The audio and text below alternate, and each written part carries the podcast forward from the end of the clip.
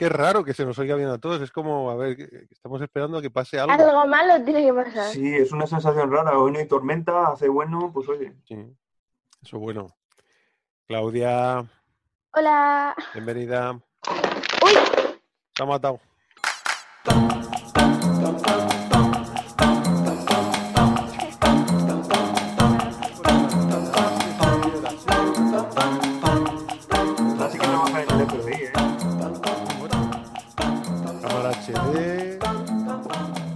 Portátil tuneado, todo limpito. Y hoy, hoy no tienes todo lleno de papeles colgados, hoy ya los tienes No. todos computerizados. Mega pantalla aquí que me he colocado, que me voy a quedar ciego porque como no es una pantalla de un monitor de ordenador, es una tele, la tengo en un palmo de la cara, Una TFT, ¿no? está, oyendo a- está oliendo a quemado. Son mis ojos. No sé si bajarle el brillo, porque debe tener el brillo en dos millones o algo así. dos millones. Y me estoy poniendo hasta moreno, macho. Muchos colores con Alonso. Te está abrasando la barba, se te la está poniendo Sí. blanca.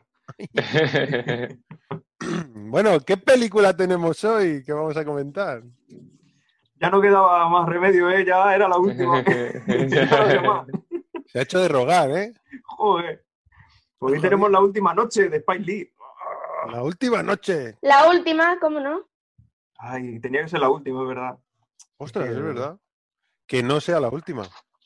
Que no sea la última. no sea la última. De esta temporada. ¿Nos lanzamos con la 25 peli o, o comentamos cositas antes? Lo que usted quiera, caballero. ¿Tiene alguna cosa que comentar? Venga, dispare. No, eh, No, no, La- sí, sí, sí.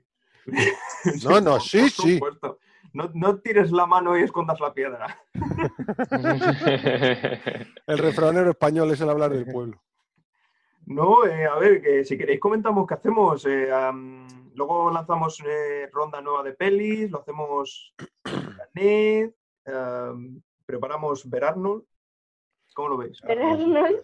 Yo creo que a lo mejor empezar con la película, luego decir las, cos- las curiosidades y luego ya eh, irnos a lo que a debatir lo que vamos a hacer con lo de eh, ver películas o lo Ver de- Arnold. Sí. Me parece bien. Guay. Así si hay alguien escuchándonos, ¿sabéis lo que molaría tener un escucha, tío? Alguien que esté por ahí, que no sea ninguno de nosotros, que esté en la sombra escuchando nuestros audios. Molaría Eh. mogollón. Y, y- y esté rezongando y diciéndonos, a ver, venga, ¿qué? Arranca o arranca esta gente, que se me enfría el un café. poquito. Oye, pues un saludo para, para todos nuestros oyentes, si es que existe alguno. No a ser que pensemos que no y esté ahí el pobre huérfano de padre y madre o la pobre. Le saludamos, oh oyente. Y un abrazo virtual desde aquí, Abrazos virtuales, Sí. como el guy del Líbana. ¿verdad? Abrazos virtuales. Vale, pues ¿Qué pasa? ¿Qué novedades hay por ahí en el, en el mundo del cine? ¿O tiramos ya con la peli? Pues eh, me has pillado ahí. Yo de, la, de hace un par de semanas tenía preparadas unas cuantas noticias, no las tengo a mano. Si queréis las saco y si no, pues tiramos con la peli. ¿Cómo lo veis? Si tenéis algo por ahí a mano, lo podemos comentar, ¿eh? Y luego tiramos con la peli. Algunas de las efemérides son de dos o tres semanas. Entonces, Efeméride de dos o tres semanas, esa es buenísima.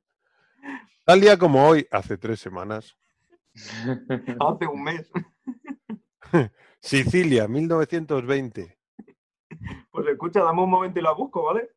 Vale, yo mientras voy comentando que mm, ahora estos de HBO, habéis visto que los de HBO Max, con todo este tema racial, han, han sacado de su parrilla, de su oferta, la peli de lo que el viento se llevó.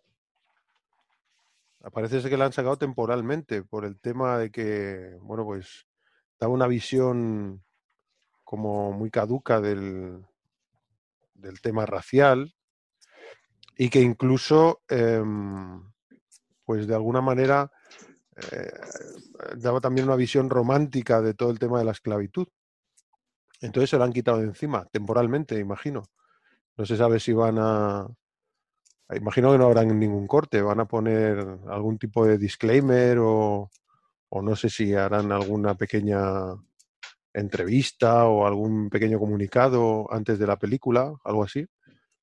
Porque claro, como está el tema calentito con, Mm, con todo este rollo racial, sí. me ha, me ha parecido curioso. Digo, luego se lo comento a los chicos. Chicos, ah, Eh, Yo como no tengo HBO, no lo sé. ¿Es lo, lo que el viento se llevó? sí.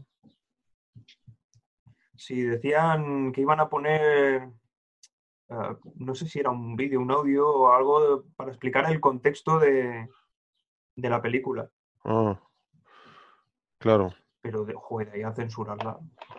Eh, No, hombre, espero que no la censuren, ¿no? Joder, que si empezamos ¿Han así, hecho algunas paramos. censuras en el en, en Disney Plus? Han hecho alguna censura en Dumbo. Quiero Sí. recordar que han hecho, sí, han hecho algo en Dumbo. No, recuerdo si esa la han censurado o también han puesto algún disclaimer. Y en una, en una de las pelis de Regreso al Futuro, que aparece en una...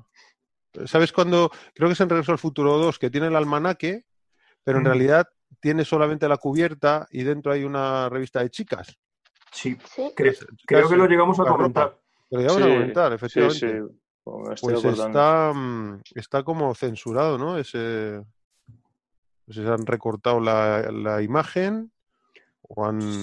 Pero luego, luego me parece que se salió a la, a la luz que era un fallo de una copia que había por ahí dando vuelta, Ah, eso es lo que comentamos de que había una copia dando vuelta. Ah, ahora me acuerdo, sí, Sí, ya me acuerdo. Que, que venía sí. de algún país que, por lo que fuese, pues tenía algún tipo de cortapisas Vale, en ese ámbito y, y les cayó a ellos.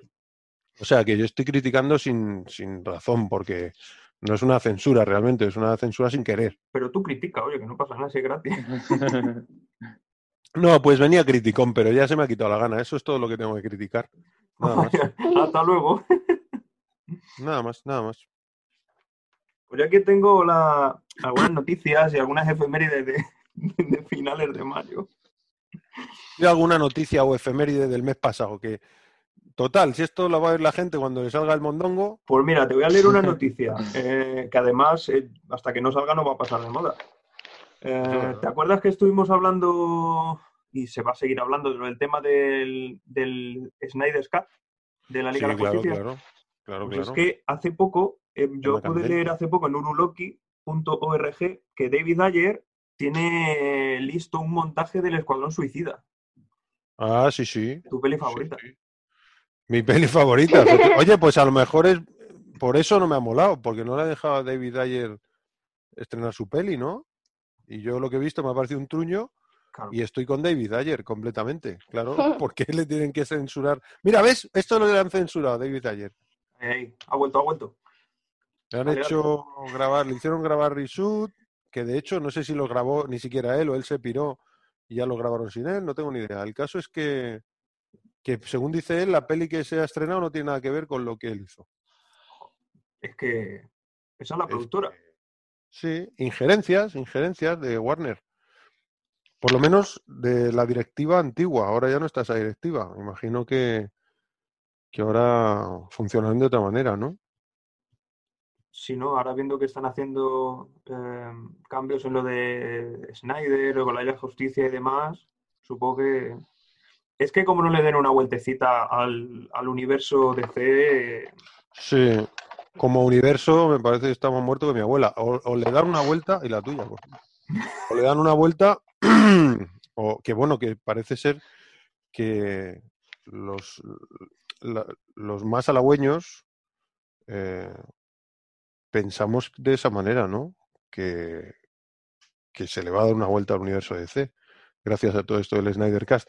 Eh, Sí que es verdad que parece ser que ha empezado mal HBO Max, porque en- fue a finales del, del mes pasado, hace un par de semanas, cuando salió, una semana o dos, hace 10 días o así que ha salido, y pensaban que iban a tener mucha más, mucha más repercusión, iban a tener muchas más suscripciones, y al parecer no.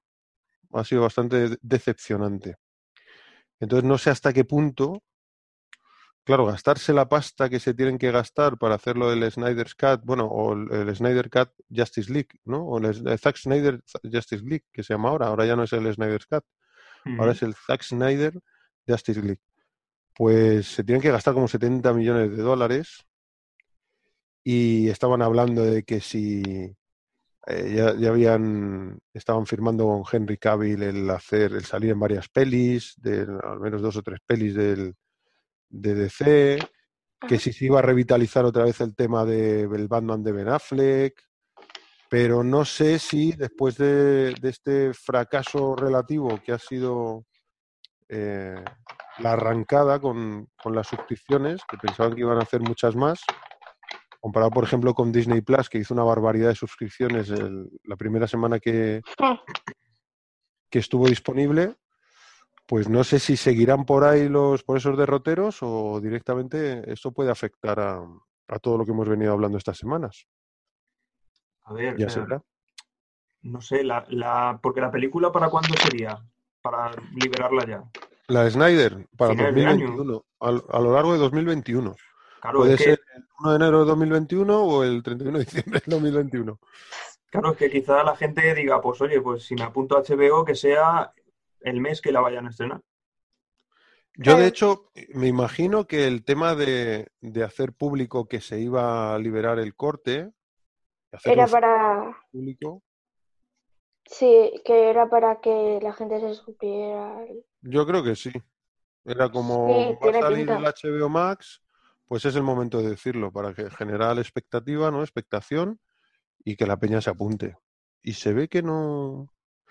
Decía este hombre, el de Besto- Néstor Betancourt, el del canal de Néstor Cine, eh, decía que, que él cree que puede ser en, en parte debido, por ejemplo, al nombre, ¿no? Que HBO Max, que hay un HBO, hay un HBO Now o algo así. ¿En serio? Sí, hay varios HBO con nombrecito. Y que claro, que la gente no asocia eso a nada relativo a Warner o DC. Así como Disney Plus, pues es evidente que es Disney. El HBO Max, pues parece ser que es un conglomerado de, de empresas que han comprado los derechos de, de explotación de las películas, ¿no? Para, para streaming y tal. Y, y claro, eso no aparece por ningún sitio. Entonces la gente como que está un poco confusa con eso, ¿no? Y eso puede haber provocado que no haya tantas, que no haya habido tantas suscripciones como se Puede esperaba. ser. Eso en parte, ¿no? Yo hace poco estuve viendo, estuve viendo un vídeo de cómo explicaban en la cuenta de Twitter, creo, de HBO, cómo explicaban eh, qué es HBO Max, qué es eh, las distintas HBO que tienen. Yo lo tuve que ver dos veces y aún así no me enteré de cómo era la historia. ¿En serio? Te lo juro. A ver si lo busco y lo envío. Te dice, pues Vale. esto es HBO y tiene todo esto. Y te ponen pues el universo de C, el Juego de Tronos, etcétera. Pero es que yo, yo no me enteré. Y no era porque no estuviera en inglés. Era muy Mira, hay un HBO Go, HBO Go. sí, Cierto. que es el servicio de transmisión de vídeo a pedido de TV Everywhere, ofrecido por la red de cable premium estadounidense HBO. Que el otro día me enteré que es HBO, era eh, ay, se me ha- Home Boss, Sí, eh, sí, algo Home así. Box Office, sí. me he quedado loco. Y luego está el HBO Max, pero que eso es aparte del HBO, servicio de streaming de vídeo bajo demanda de Internet estadounidense propiedad de Warner Media Entertainment. Una filial de AT&T, que eso es, una, eso es un conglomerado de empresas. El AT&T es un conglomerado de empresas sí, de, de comunicaciones. sí, de comunicaciones. O sea, que se han metido ahí, han metido la mano con el Warner Media. Claro, pero no aparece nada de Warner en, en el HBO. Es decir, que luego en el catálogo sí que te aparecen los superhéroes de Marvel, y, eh, de, perdón, de DC, pero, pero no aparece ningún símbolo que te haga pensar que HBO tiene que ver con eso. Entonces, no sé, el que está muy puesto, imagino que sí, pero el público medio, Sí. que en realidad es su público objetivo, la, la gente normal de la calle, que son los que son más, los que son Mm. legión, pues, eh, pues otra HBO, pero qué más da si yo tengo ya HBO en mi casa, ¿no? Mm. No sé, un poco raro, la verdad que oía al hombre este y decía, pues tiene toda la razón. No sé por dónde quedará esto. Sí, o te lo apuntas en el calendario, o eres de los que te lo apuntas en un Uh. calendario o no te enteras.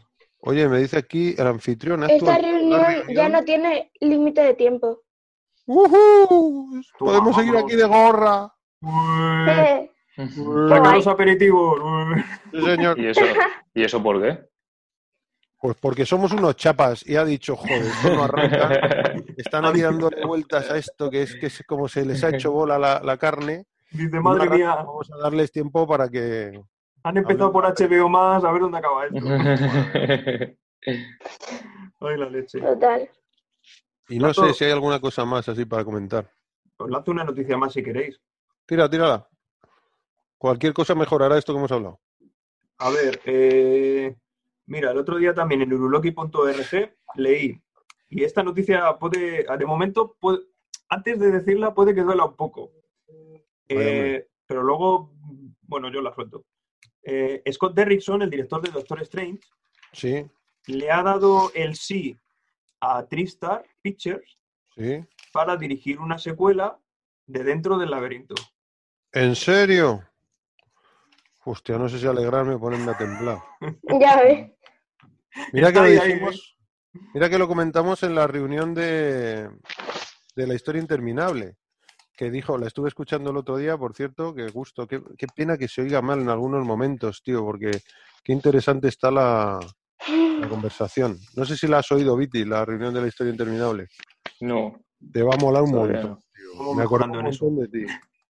Pero bueno, que, que pena que a veces se oye un poco mal, pero me acordaba un montón de ti porque hubo un momento que tuviste que irte y después estuvimos comentando cosas creo muy interesantes y, y una de ellas creo que era esto de la secuela, ¿no? Que decía Miguel, la secuela de, o un remake de la película de la historia interminable y por el tema de los derechos hasta ahora no se había podido hacer y tal, pero que quién sabe si en algún momento se podría hacerse, ¿no?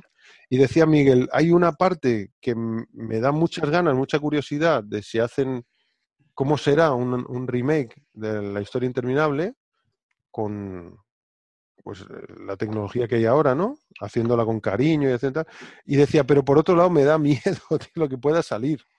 Creo que pasa un poco eso, ¿no? A mí me pasa un poco eso con lo de dentro del laberinto, una secuela dentro del laberinto.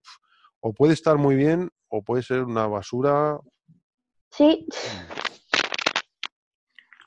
Hombre, si... Yo no, yo no la he visto dentro del laberinto. Pues es una peli para traerla aquí, ¿eh? sí. Sí, al De estilo hecho- de, de la historia interminable. Sí. De hecho, Clara, que forma parte del grupo de los Corleones, pero nunca, nunca ha entrado en ninguna reunión. Pero Clara dijo, ah, pero estáis haciendo esto. Jo, pues a mí me gustaría, yo hubiera dicho dentro del laberinto. ¿Ah, sí? Dijo, pero tía, eh, dilo, coméntalo y el día que toque dentro del laberinto te unes y hablamos Claro. de ella. No sé, no sé, es que me da cosa. Pero, pero sí, justo dijo eso, dijo que, que le- ella diría esta peli dentro del laberinto. Mola mucho. Bueno, además yo tengo una versión, en, una edición en Blu-ray que pillé hace poco, el año pasado, muy guapa, ¿eh? Que no la he visto. Es de la época, ¿no? De, de los 80. Sí, Sí, del, 80, del 86 lo acabo de ver. dentro del laberinto. Qué buena peli, tío. Pues si no la has visto, te gustará verla, Viti. Me suena la, la escena, yo creo que esa película es la escena que tiene un acertijo, ¿no? Sí, Sí, de la puerta que tiene que saber cuál de los dos le miente. Está muy divertido eso. Todavía lo he visto mil veces y todavía no, s- no capto por qué yo. sabe que- A mí me explota la cabeza con ese acertijo. Sí, con ese acertijo me explota la cabeza totalmente. Directamente me desconecto y a la que. Si no es imposible. Pues nada, si queréis avanzamos, os lanzo una última noticia, como queráis. Va, tira la última, venga. Vale, eh, esta la leí en, en la cuenta de Instagram de Indiana Jones España, que mostraba a su vez un tuit de comicbook.com. Y es que el, el productor Frank Marshall confirmó que James Mangold, que es el director de Logan o Sí. Ford versus Ferrari, Sí. va a ser el director de Indiana Jones 5. Coño. Ah, bueno, es un buen director este, ¿eh? Este es el director de Copland también, ¿Ah, sí? con Kate el, eh, De Niro y Stallone, sí, sí. Pues ahí le vamos a ver. Sí, además, eh, eh, Steven Spielberg sigue metiendo pasta en las pelis de Indiana Jones, ¿eh? Sí, ¿no? Está de productor. Por lo que tengo entendido.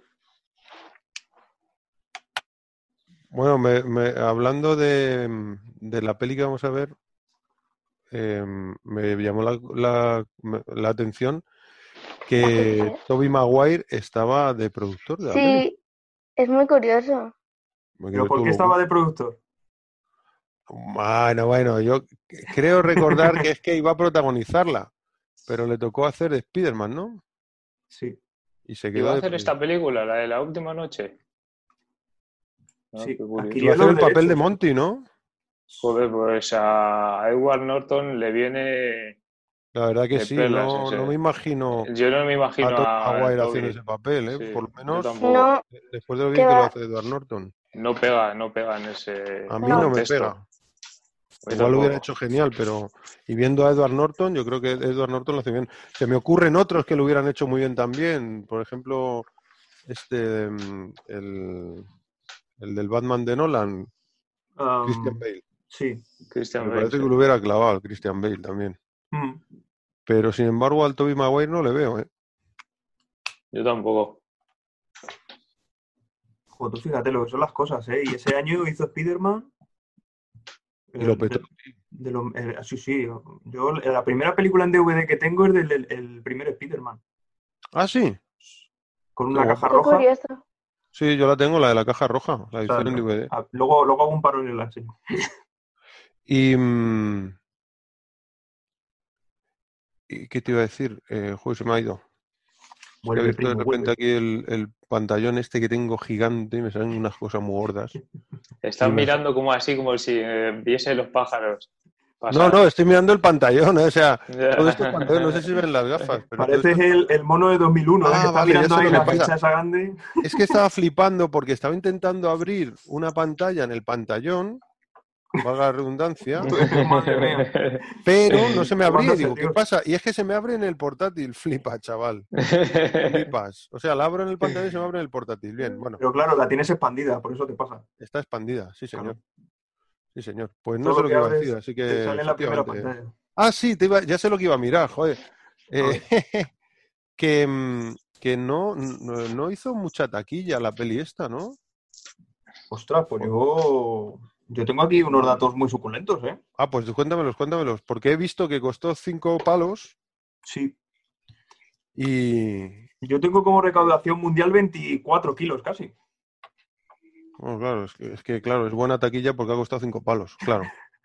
Es una taquilla de mierda, pero para haber costado cinco palos está muy bien. No, es verdad, claro. ve- 25 Hombre, es una taquilla mala según se vea, porque eso para una película de ese estilo y que no es una mega producción de, no lo sé, de Nolan o de cualquier otro, y, y una película de ya, de, bueno, en 2002, que la economía era un poco más, más baja, supongo yo, pues eh, es buena y, y- y casi lo cuatriplica.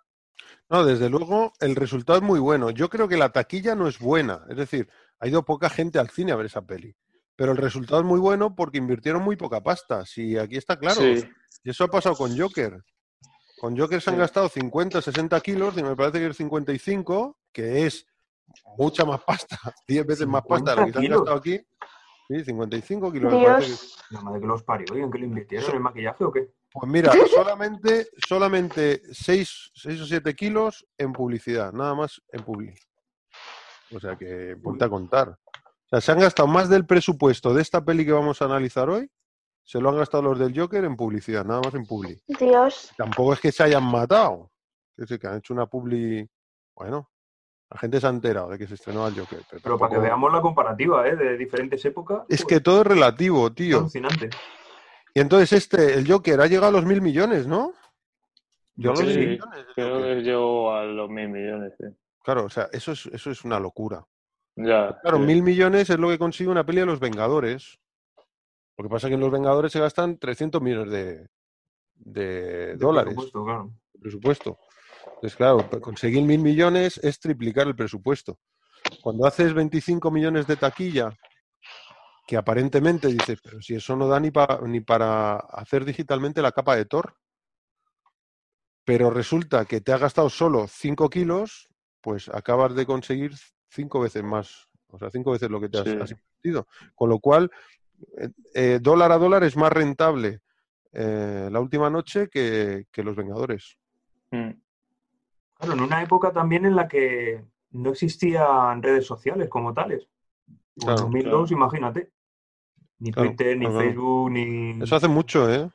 Sí, sí, De todas maneras, eh, creo que lo comentamos en su momento, nunca lo, lo hemos comentado aquí, pero la película más taquillera de la historia hasta ahora, cuando haces el ajuste por la inflación y tienes en cuenta el precio de las entradas y la cantidad de entradas, actualmente sigue siendo lo que el viento se llevó.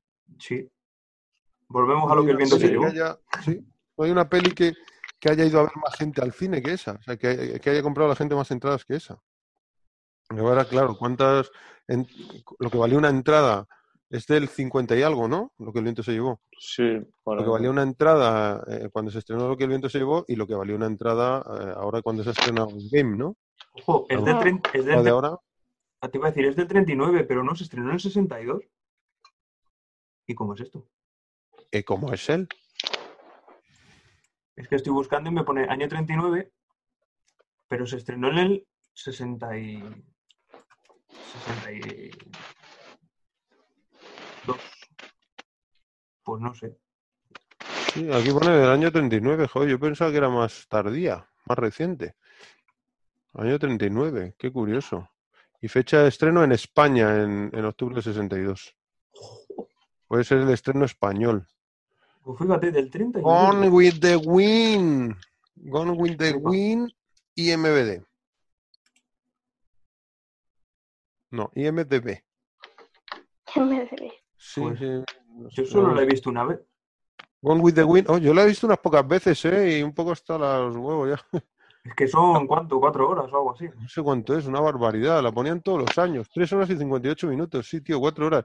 Y yo recuerdo entrar en el salón y estar la peli, salir, irme a calle con los amigos, subir otra vez y estar la peli y decir, ¿qué ha pasado? ¿Por qué? ¿Por qué me. Y eso que no has visto la Escarlata O'Hara Cats, No, no, que son cinco horas. no jodas. Son cinco horas de película. No, será imaginas? una broma, ¿no? Será una broma. No, pues sí, aquí pone que es del 39 y el año que es eh, que ponen las pelis es el año de estreno. Dice aquí eh, 17 de enero de 1940 United States. O sea que Sí, sí.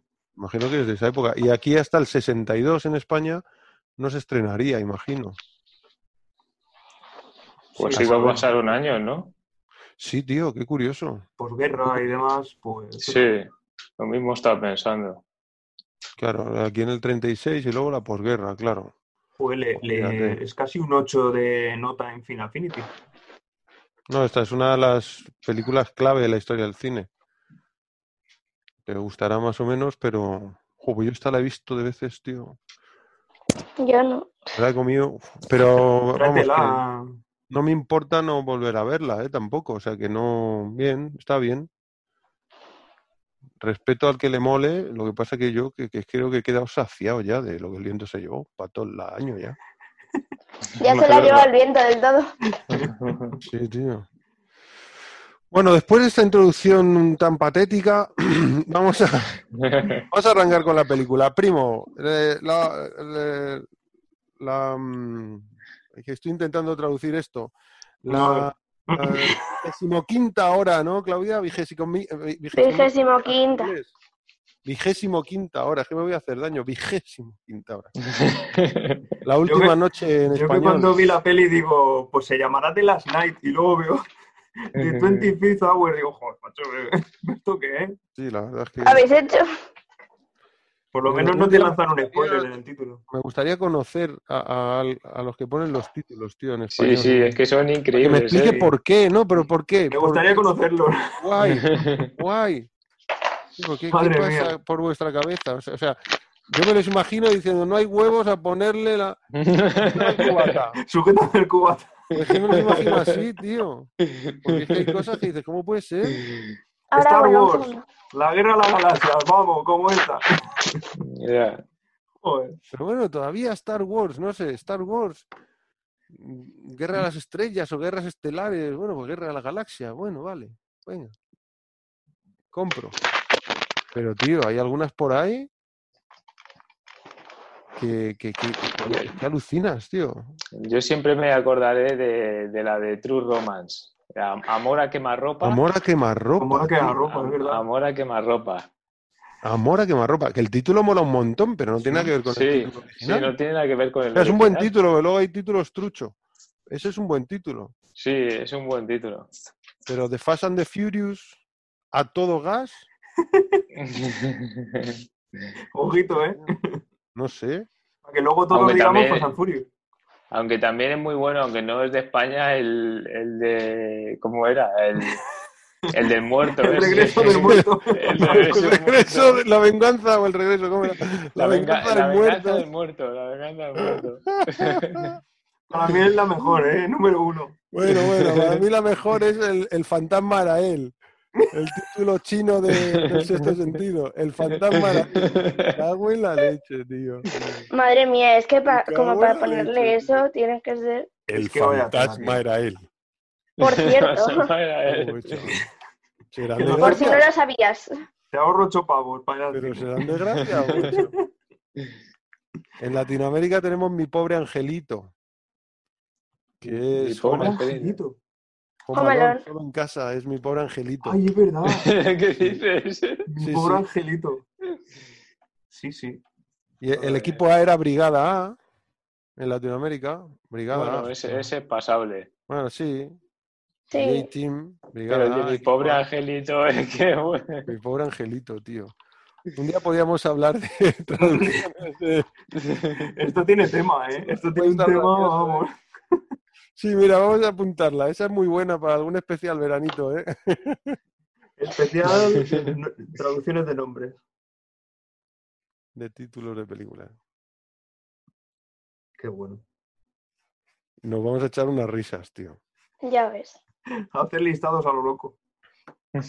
Bueno, aquí en España es que, pf, madre mía. Bueno, imagino que en todos lados, ¿eh? Pero siempre que se traduzca. Pero aquí en España, tío, es que hay algunas. Ya. Aquel First Blood del 82 y que a alguien le dio por, por traducir como el acorralado. Es verdad, el acorralado. Y claro, luego la segunda, que es Rambo First Blood 2, pues directamente dijeron por Rambo. Entonces tú estabas en el ¿por qué videoclub no? buscando Acorralado 2 y no la encontrabas por ningún lado y había por ahí un Rambo que decía, pues esta es la primera. Si es Rambo, es la primera de Rambo. Y ya en la tercera, Rambo 3. Ya, bueno, ahí ya el título norteamericano y fuera. Pero First Blood, el acorralado. Todo porque en algún momento de la película Stallone dice eso de estoy acorralado. Hostia, qué buena. Estarían viendo y le dirían, qué bueno esto, tío, el acorralado. ¿Qué, ideas tienen, ¿eh? ¿Qué ideas tienen de bombero? Ideas Sí, brillantes. sí. Yo incluso es que los, los títulos no los traduciría. Dejaría los originales. Sí, yo, a ver, desde un punto de vista de respetar el, al artista, sí. Lo que pasa que, claro, la idea es vender y que la gente vaya a verlo. Y a mi padre, yo me imagino al tío José. Al tío José, el tío José era muy cinéfilo, no sé si ahora, pero era muy cinéfilo. Veía muchas pelis en la tele o en el vídeo, pero era muy cinéfilo, le mola un montón el cine de acción y tal.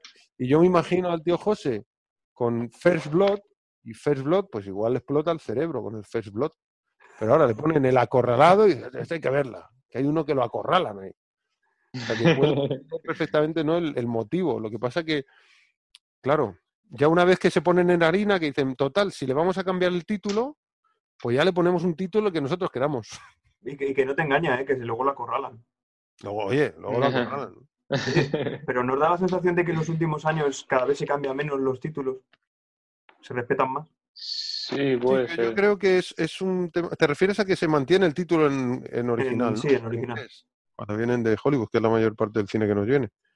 Pues sí, claro, pero yo creo que tiene que ver con eso, que ahora la cantidad de gente en, en el mundo, en los países latinos, que habla inglés, o que por lo menos sabe el inglés suficiente para no mirarse en los pantalones, se ha multiplicado por 10 con respecto a hace 10 o 20 años, ¿no? Mm. Y también que saben que la gente se ha quejado mucho por eso. Los amantes del cine decían, ¿qué haces poniéndome este título? Entonces yo creo que ya se han dado cuenta. Sí, quizá también, ¿no? Bueno, vamos a arrancar. No arrancamos nunca, ¿eh? Va, va a hacer una hora que No. nos empezamos. Yo creo que ya está bien. Ya está bien, por favor. Por el amor de Dios, ya está bien. Que Zoom, Zoom nos va a decir, pues acabó, hasta que hemos llegado. A que nos quito el, el tiempo ilimitado. Flipaos. Clau, pon, pon voz de locutor. Eh, bienvenidos a todos los radioescuchas de los Corleones. Bienvenidos a esta tarde, una tarde más repleta de sol y alegría para hablar de lo que más nos gusta, el séptimo arte. Qué mal rollo da, papá. La Qué risa bueno. esa es risa malévola total. Bueno, Pero lo que- bueno, venga, todos los oyentes de Radio Corleone. Vamos a tirar, vamos a tirar que... Y además, si tiene que hablar el, hablar el primo, yo hoy no he traído nada, no he traído nada. Tengo aquí un listado en esta pantalla que me está dejando ciego. No has traído nada, pero te has puesto una pantalla, ¿no? Joder, ¿Cómo qué será? maravilla. Qué maravilla, qué maravilla. De hecho, me voy a poner una peli mientras el primo habla, me voy a poner una peli aquí. La voy a disfrutar. Igual me pongo la de... Pues la última noche, que no la he visto. Ponte el pobre angelito. Mi pobre angelito. Hostia, pues Mi es una de mis pelis favoritas, ¿eh? En Navidad siempre cae alguna vez, ¿verdad, Claudia? Sí, yo la veo. ¿Alguna o varias? La hemos visto incluso en cine en Navidad, Claudia y yo. De estos Sí. reestrenos que hacen. Ahí Eso en- Iba a decir cine de verano, pero me da que no. Me parece que era en Navidad. Sí, es que era Como- típica peli de Navidad. Como jungla de cristal. Igual. Mira, Jungla de Cristal me apetece un montón verla. Hace Pues yo la vi por primera vez el año pasado. Jolín, ¿En tío, si no es para matarte. Sí, sí. Hay que matar a los traductores y luego al primo. En ese orden. Sí, Yo, yo la he visto, pero hace muchos años también. Pues esa también es para traerla aquí, ¿eh? Con Alexander Godunov, ¿no? El hombre este rubio, Sí. el actor este ruso. Sí, que era, era músico, ¿no? El pavo ese. No, era bailarín de ballet. Eso, bailarín, efectivamente. Bailarín. Que se va cargando este a los terroristas y dice, no sé cuántos millones de terroristas en el mundo y yo voy a matar a uno que tiene pies de mujer. No se puede poner zapatos, se nota. Qué bueno es McLean, tío. Qué grande. Bueno, venga, ya no lo digo más. Ahora sí que una hora exacta, venga. A ver, ¿empiezo por la simbiosis o qué? Empieza por la simbiosis. Pues a ver, eh, eh, La Última Hora es una película de Spike Lee del año 2002 y nos cuenta la historia de Montgomery Brogan, que es un traficante de poca monta al que le pillan con un kilo de droga en, su casa y pues, pues tiene que pasar siete años a la sombra y nos cuenta las últimas horas eh, antes de que entre en prisión. Y Montgomery Brogan está interpretado por Edward Norton, que me estuve fijando y hacía mucho tiempo que no le veía en una película de protagonista. ¿No? ¿No nos da la sensación de que hace mucho tiempo que no sale como él? Sí, Como el hace profe mucho Miguel. que no sale. Sí, a- yo creo que no, no hace no hace cine ahora o Yo la última vez que le vi me tengo aquí apuntado que fue en Birdman. Sí, en el yo la 2014. última película que vi suya fue a American History X. Ostras, pues ya, ya te puedes lavar que no, te, no se te corta digestión. Es Bueno, la 98. última no, la última ha sido esta, pero la penúltima. American History X, qué pepino, eh, de peli. no Sí, la he visto entera. Con Edward Furlong. ¿No la has visto? Entera. No, entera no, tengo trozos, pero no la he visto entera. Muy Está buena muy peli. bien. Está muy Mira, bien. Estoy repasando la filmografía de, de Edward Norton y apareció, eh, bueno, es que en las últimas películas le ha puesto voz, por ejemplo, a Isla de Perros o Ah, a, claro, sí. a Alita también ha Eh, puesto la voz. sí, está, no, no aparece. De hecho, no sé si está, si no está acreditado ni siquiera en Alita. En Isla de Perros sí que pone la voz, pero en Alita no sé si, si es que hará algún personaje, pero no está acreditado, creo recordar. Pero son películas recientes. Sí, Sí. Alita es de Sí. hace dos o tres años. No, del año pasado. guapa esa Dos. peli. Está chula, ¿eh? ¿De 2019 Sí, mola. Alita? No, no puede ser, 2018, ¿no? No, tiene que ser 2018. Ah, sí. eh, Me Sí, suena Alita me de acuerdo 2000 de es- es- año pasado, ¿no? Yo creo que es el anterior, ¿no? me dice 2019. Coño, pues igual Hemos sido engañados. Sí, sí. Pues no tenía sensación. Fuimos a verla al cine y nos gustó mucho. Desde Era una peli que- pasado. Muy, muy maltratada esa peli, ¿eh? Por, Mm. por crítica y público, tío, porque es una peli, es una pasada de peli, está muy bien hecha. Mola muchísimo. Ah, vale, ya sé qué película es. Es la de la chica esta eh, que es como... Está basada en un manga. Sí, sí, sí, ya sé cuál es. Vale, Muy vi los anuncios. No la he visto, pero vi, recuerdo que vi la publicidad. Nosotros en el Sí, es cine, a mí me gustó muchísimo, ¿eh? Yo la vi la primera potentes. vez con Silvia y luego ya os dije, hay que ir a verla Es otra vez. verdad, Claudia lo ha visto dos veces. Está muy cine. chula. Y aparece el actor este de películas de serie B, Casper Van Dyke, que recuerdo que hizo. ¿Cómo se llamaba la película? Starship Troopers. Mm, sí, la brigada del espacio. Ostras, Sí, la estoy Brigada pensando del ¿y dónde Espacio, sale? sí, ¿Y sale sí. ahí en Alita? Que por cierto, ¿sabes quién hizo la, la composición de Starship Troopers? Basil Poliduris. ¿Ah, sí? Sí. De la ¿También? primera, sí. De la primera la hizo Basil Poliduris. Y es muy buena. Esa banda sonora es magnífica también, ¿eh? ¿Esa Qué bueno. peli no es del director de, de Desafío Total? Sí, de Verjo- Paul- eh. Sí, ¿no? Verhoeven. Paul Eh, Verhoeven. sí, Paul eh, Paul ¿no? Ver- Verhoeven. Paul Paul Verhoeven, Verhoeven. sí. Sí.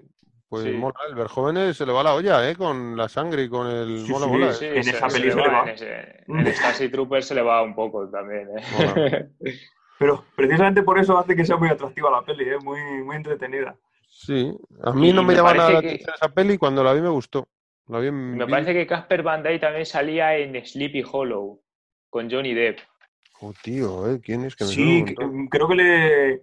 Es, es así, rubio, con ojos claros. Sí, sí. Casper Van Diem. Sí, vale, vale. Es el prota de Starship Troopers. Es el prota, claro, es el protagonista de Starship Troopers. Vale, vale. Sí, junto con... De hecho, me parece que lo- en la 2 no sale. La 2 de Starship Troopers también está. A ver, no es un cine magnífico, pero es un cine que está bien. Y, y la 2 estaba bien. Y luego en la 3 volvía a salir. Eh, ¿Ah, sí? Ya más mayorcito, sí. Salió con Hacía- hizo de. Tarzán aquí, estoy viendo, ¿no? sí, de. Tarzán también. Y también hizo de Tarzán. Está Y salía, yo juraría que salía en Sleepy Hollow. Claro, tío. Cuando me has dicho Casper Van Dien, he pensado en este pavo. Digo, claro, es el, el cyborg este que, que es como malo, ¿no? Que, que se pega con ella. Sí, Yo como no la he visto, no te puedo decir. Pero digo, pero no, cuando me has dicho es el de Starship Trooper, digo, no, pero no es este pavo. Pero sí que es, qué curioso, sí que es. O sea, en mi cabeza, mi, mi inconsciente ha sido mucho más hábil que mi consciente. Claro, pero es que en Starship Troopers lo mismo tenía 28 años y, y en esta ya pues, tendrá 50, o por lo menos. Ostras, Claro. pero Que hay- yo, yo no le situaba en... Y mira que vi la peli. Y no le situaba en Alita. En Alita, sí, es que a mí se me ha venido a la cabeza que era el, el que el ¿Cuál de con el que ellos se enfrenta en el bar. ¿Pero cuál de el ellos es? El peligroso, este de la eh, que tiene como una crestita. Sí, el más peligroso de todos. rapado con una crestita, el más chungo. Ah, sí. Sí, sí. Que da miedete, ¿eh? O sea, está muy bien hecho, da mal rollo en la peli. Mm. Y, y se lo baja a la alita esta, se lo baja que no. Ojo, veas. que también está ahí en, en Starship Troopers, también está... Ay, ¿cómo se llama? Denis. Ah, sí, el, el de ¿Cómo conocí a vuestra madre?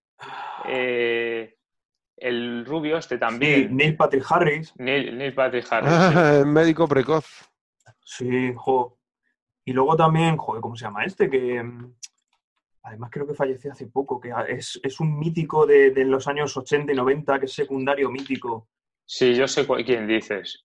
Sé quién dice, solo que- Michael Ironside, Michael Ironside, claro. Y, y la chica de esta, Tyler en V. Denise y la Richards. chica esta, Denise Richards, sí, Denise Richards. ¿Sabes quién es Claudia Michael Ironside? El malo de la peli de, de Karate ¿De Kid cuál? 3. De De Karate Kid Karate 3, Kid. la de la chica, Ah, vale. que se pega con el maestro Miyagi, Sí. el malote, el, el profe de los malos, ese es Michael Ironside. Que para Ah, la gente vale. de mi generación siempre será Ham Tyler, el que llevaba la ametralladora esa cortita. ¿Cómo se llama esa ametralladora? Seguro que sabes, Vicky sabe cómo se llama. La, la UCI. La UCI. Salía en la serie de V con Mike Donovan, que fue el protagonista del Señor de las Bestias, y, mm, y hacía un papel de bueno malo, de bueno cabrón, con esa cara con la cicatriz y tan serio. Y de hecho creo que le doblaba Ricard Solans en Ah, sí, Michael Ironside en V, sí, qué en bueno. la serie de V, Los Visitantes. Molaba un montón, porque era como el antihéroe, molaba mucho. Pues ya nos hemos vuelto a ir a tomar por saco de la peli. ¿Verdad? La culpa es tuya Efectivamente, mismo, de verdad. mía. Ya- ya- yo hago examen de conciencia, pero no, no aprendo, ¿eh? y otra, y Bueno. otra. Y otra, ¡ay Dios mío, qué calvario! Yo me he apuntado aquí, Edward Norton, algunas de las pelis que me han gustado suyas, Las dos caras de la verdad, que hace de convicto también, y cuyo abogado es eh, Richard Gere. Y mola, porque lo de las dos caras, no sé cómo se titulará, pero me da a mí que también aquí han metido Lo busco. la mano, pero vamos. Lo estoy pensando y para mí que han metido la mano. Pues la mira, sí, se llama Primal Fear. Primal miedo Fear, primario. miedo primario. Y las dos caras de la verdad. Pues En dos cara. la verdad hay un spoiler ya, ¿vale? En el título que- ya hay un spoiler, colega. Eh, Lo ¿En está- según estaba leyendo el título, digo, esto no se llama así ni de coña. No, no, pues ahí lo Esa lleva. es del 96. Luego American History X. Del ¿Y, cómo has 98. intuido, cómo has intuido que habían hecho ahí? Pues por el título, porque he pensado para, para recordar, porque hace muchísimo que la vi, solo la he visto una vez, pero me gustó mucho, os la recomiendo. Para recordar de qué iba, un poco la sinopsis rápida en mi cabeza, he recordado mm, por, por qué estaba metido en. Bueno, he recordado un poco de la sinopsis, ¿no? De, de la trama, más que de la sinopsis, de la trama. Y claro, estar leyendo a la vez las dos caras de verdad, digo, "Ay, va, esto no puede ser que en el título no. original venga esto, esto ha sido cosa nuestra. La cosa, la cosa nostra. Cosa esta. Sí, la verdad es que olía, eh, joder.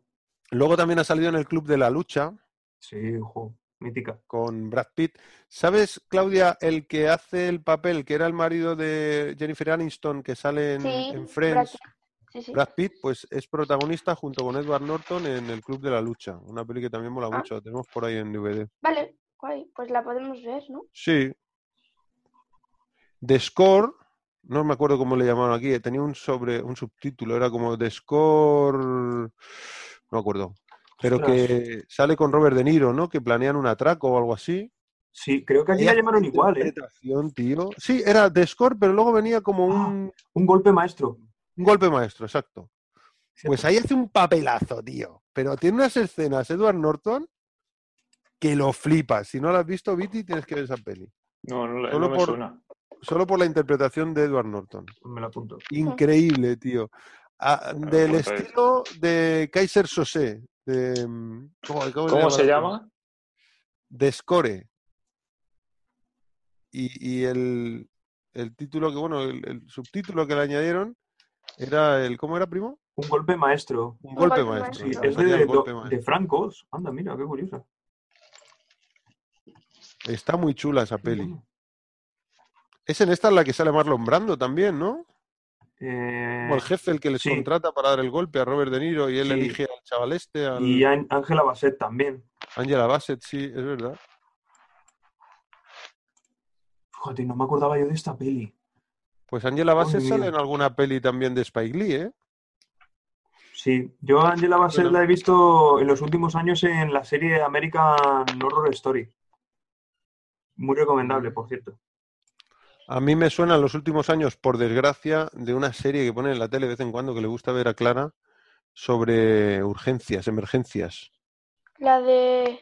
que salen bomberos, ¿Anatomía policías, de gente- No, no anatomía de Grey, no, de emergencias no médicas, sino mm, La de cero. sí, sí, siempre empieza con emergencia, dígame, tal, con una llamada y se ve como en- con, con el logo y un fondo Sí. como de unas ondas de audio, No sé muy bien cómo se hablando llama. alguien pero por- sí, Creo que la han estado echando en. Telecinco, creo. pues no lo sé, capaz. Puede ser. Sale Angela Bassett, sale, que es la que interpretó a Tina Turner, tío, en la película del 99 o algo así. Joder, qué bueno. Y lo clava. Y además Angela Bassett ahí, Víctor, si la ves, dices, esta pava se ha ciclado. Porque sale para interpretar a Tina Turner. ¿Se ha ciclado? Pues que ha usado chuches, que ha usado fármacos para ponerse fuerte. El producto. Angela Bassett. Joven, pone aquí, qué cabrones. Angela Bassett, Tina Turner. El autocompletar. Vaya tela, de verdad. Tina Turner. Si la ves como está en esta peli, a ver si tengo alguna foto y te la envío. Dice, "Fo, fíjate, fíjate, tío. Fíjate cómo sale la pava en esta peli. Es que da miedo. Te, vamos, te da un bofetón y te Te viste por torero. De todas formas, es que Angela Bassett eh, te pega una leche y te manda al, al multiverso sin pasar por el cómic. No, no, no, que te lo digo yo, que no hay orquesta en el mundo que sepa tocar lo que estás bailando. Y a veces manda una foto, alucina, ¿eh? El trapecio, el hombro y el brazo que tiene Ojo, en la peli de Tina Turner, que se llama así, Tina, me parece. A ti, Natalia. A Tina Turner. A ver. Sí, sí. Joder. Bueno, estos son los eh, de audio. ¿Cómo será el brazo que le doy al zoom y se hace más pequeña la foto? Estos son los, los huecos de audio que luego cuando estás oyéndolo dices, aquí ha- habremos perdido, de los, de los dos oyentes que tenemos, hemos perdido tres. Esto como enseñar imágenes no en la radio, muy, es muy radiofónico. Bueno, pues sí, sí, sí, pues nada, pues seguimos perdidos. seguimos hablando de la peli. Ojo, estábamos con Edward Norton y hemos acabado en Angela Bassett. ¿eh? Ah, sí, bueno, pero culpa mía, porque me, he- me he pirado yo. Os estaba diciendo Las dos caras de la verdad del 96, American History X, con Edward Furlong del 98, El Club de la Ducha con Brad Pitt del 99, The Score con De Niro del 2001, El Dragón Rojo, tío, que era una Mm. precuela del Silencio de los Corderos. Sí, que de O era hecho, una pre- Ah, sí. o Aníbal era una precuela del Silencio de los Corderos y El Dragón Rojo era una precuela de, de Aníbal. Ajá, ajá. Eh, yo creo que la primera es El silencio de los corderos, ¿no? Sí, como pues primera, hemos eh, cronológicamente sí, pero eh, dentro de la, de la historia, o sea, se ha hecho, es la primera que se hizo, pero dentro de la historia, luego hicieron una que era Aníbal, si no me equivoco, que era Sí. como una precuela de Aníbal Lecter, que era el, el tipo este mm, eh, Anthony Hopkins, salía Anthony Hopkins Sí. haciendo, bueno. salía Ray Liotta haciendo de policía, que al final, no sé si lo habéis visto. hace mucho que no la veo, pero bueno. Pues, bueno, al final mola un lo, dejo, montón. lo- lo dejo ahí, lo dejo ahí. Cena, la cena que se pega Anthony Hopkins al final, acompañado de, De Ray que le invita a cenar, nunca mejor dicho, te invito a la cena. Come buenísima. y- higadillos, ¿no? Y creo que, y creo recordar que a posteriori se hizo una precuela de la precuela, que es la del dragón Sí. rojo, si no me Mira, equivoco. estoy mirando, eh, teóricamente los, los libros fueron escritos en el orden El Dragón Rojo, El Silencio de los Corderos y Aníbal. Pero en el orden de las películas, primero hicieron El Silencio de los Corderos y más tarde hicieron El Dragón Rojo y Aníbal. Ah, vale, pensé que era Aníbal y el dragón rojo. vale, Pero el orden es ese. Primera sería El Dragón Rojo, luego El Silencio y Muy luego- chulas, las tres, muy buenas pelis, tío. A mí me gustaron mucho. ¿De qué van? Eh, bueno, igual no son. Bueno, sí, sí, las podrías ver. Son, Son, po- una son potentes. asesino en serie. De hecho, en, en El Silencio de los Corderos, el tipo ya está en la cárcel, que es lo que mola. El tipo está en la cárcel. Y tienen que hablar con él, está en una celda de máxima seguridad y tiene que hablar con él una, mm, una mm, eh, investigadora del FBI, que es Judy Foster, que lo clava, la gente Clarice. Hola, Clarice. Hola, Clarice. Se me pone a pie de gallina, tío, cuando veo esa escena. Ese plano cuando van mostrando las Uf, uf, se, se me está poniendo la piel de gallina. Y entonces él- ella le pide ayuda para resolver unos crímenes Sí. y él le va dando como pistas, pero a cambio de darle pistas, le pide, como él está metido en una celda de máxima seguridad, no tiene contacto con el exterior, no tiene ni ventanas en la celda, Dios. eh, pues le pide que, que a cambio de la información, porque el tío es, es un superdotado, tiene un coco que alucinas, le pide que le dé datos sobre ella. A lo que la tía en principio se niega, pero luego cuando ve que es imposible conseguir resolver el caso sin la ayuda de este tipo, que es un psicópata que está ahí, le llaman Aníbal el caníbal. Imagínate, Aníbal Lecter, Aníbal el caníbal. O sea, imagínate por lo que está ahí metido. Bueno, pues la peli empieza ahí y llega un momento que el tío se acaba saliendo de la celda. Bueno, hay una montada que es una, es una maravilla de peli. Tiene escenas así un poco fuertes, pero... pero Uno de los mejores peli- villanos, ¿eh? Sí, yo creo que sí. Además, es que consiguen que empatices con el Sí. puto Te- psicópata. Te este, llega a caer hasta bien a- en Ahí algunos está bien, momentos. sí. Sí, sí, Me es un poco como con la peli de Joker, Mm. esta de Todd Phillips, que empatizas con el psicópata. Es decir, llega un momento que dices, ¿pero qué hago yo empatizando con este rayado, con este loco asesino? Sí, sí. Ahora que habláis de asesinos, aunque bueno, es que nos vamos a desviar. Vamos a Y más, demasiado. más. Habla, habla, venga. Yo me quedo Bueno, aquí. sí, total, ya La culpa es tuya, bastante- Víctor, de verdad. Y luego edita el primo, si el primo lo edita todo, macho. Hace No, de la, de la película, de la película Seven, de que, Oh, qué buena wow. es. Ahora que hablamos de asesinos en series, qué buena oh, película. qué buena peli, tío. Qué película. Con Kevin Spacey, Morgan Freeman, Brad Pitt. Esa Sí. película es maravillosa. Uf, maravilla de peli. Además, la vi hace como mucho dos años. Yo la vi hace menos, hace meses. Oh, me maravilló. Qué Además, es, una peli para no decir ciertos nombres de ciertos actores. Es verdad, Sí. sí, es verdad. O sea, eh, directamente. No, pero a ver, no, no, a ver. Lo tenía que haber dicho antes, pero lo he dicho después. Que, Has perdido, ¿eh? Has coscado, ¿eh? Pero, pero guay, ¿eh? Joder, qué película más. Sí, de También hecho, de en las los, que te dejan el culo títulos, torcido. los títulos no sale, en los títulos iniciales no sale. No. No, con no. toda la intención. Que, por cierto, los títulos... Un día hablamos del Silencio de los Corderos, que es muy buena peli. Del Silencio de los Bueno, Corderos. bueno, también- claro, en realidad eh, Seven. que no había caído, pero claro, es que el, eh, no había, que, no está, que no le vuelta, no le más No vuelta. te preocupes. Nadie sabe nada. Ah, ¿qué ha pasado? Ya, ¿Qué ha ya no te volvemos a invitar y ya está, no pasa nada. No pasa nada. Si la única que no la ha visto es Claudia y no se ha enterado y no tenemos gente que nos escuche, con lo cual... Me molaría tanto que hubiera por ahí alguien escuchándonos y diciéndonos quién serán estos Molaría. raros. Comiéndose una Estos palomita. raros. ¡Ah! ¿Quién son estos raros? Bueno, luego en el 2006 Edward Norton, Edward Norton sale en El Ilu- Ilusionista. Que se hicieron dos pelis muy parecidas, ¿no? De así de rollo de magia de época, que, Sí. que era El Ilusionista. ¿Y la otra Y- cuál era? Y el truco final, el El prestigio. truco final. Que era de, de Loven, ¿no? De ¿Sí? Hugh Jackman. Salía Hugh Jackman. Y en esta El Ilusionista es en la que sale Edward Norton y Christian Bale. Eh, creo ¿O que es sí. en el truco final en el que sale Christian Bale? Yo creo que es en esta, ¿no? Ostras, pues ahí me pillas. Hay una que comparten cartel. No, yo creo que es en esta. Como Christian que, Bale, que comparten cartas. No, aquí comparte que cartel con Paul. Giamatti.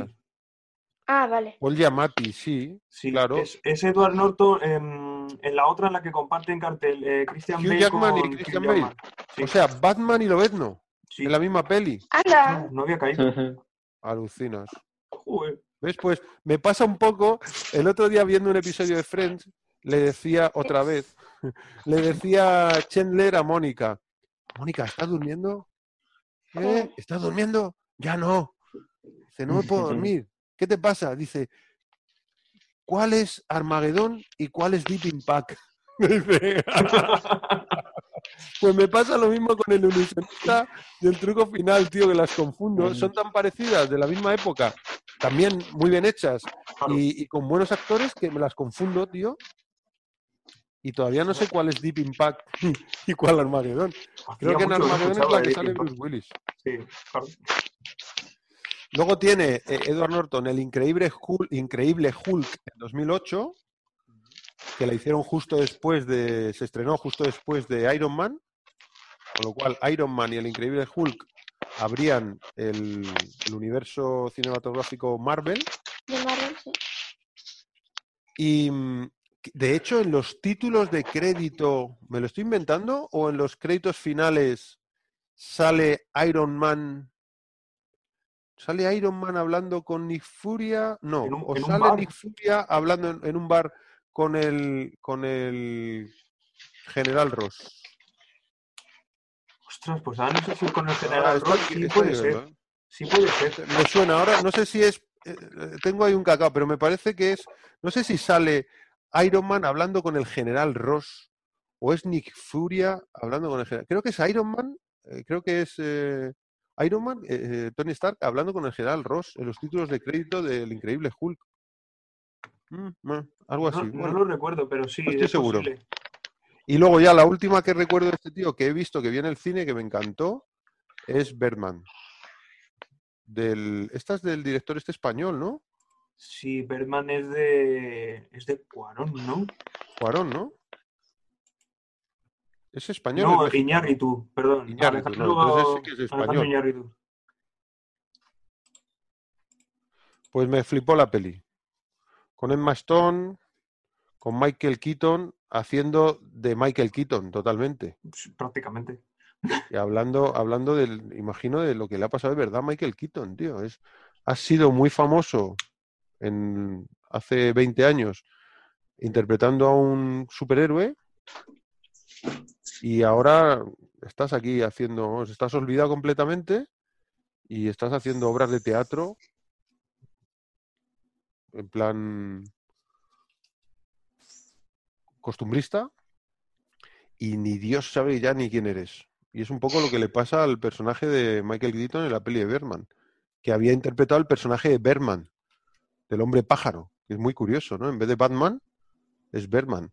Y de hecho hay momentos en los que se le aparece el, como si fuera Sí. su alter ego, desdoblado, y está como súper musculado, y tal, rejuvenecido, está muy chulo, tío. Y el final, el final es una pasada, no lo voy a decir porque no sé si Víctor la ha visto y Claudia No, creo no lo he visto. Yo no.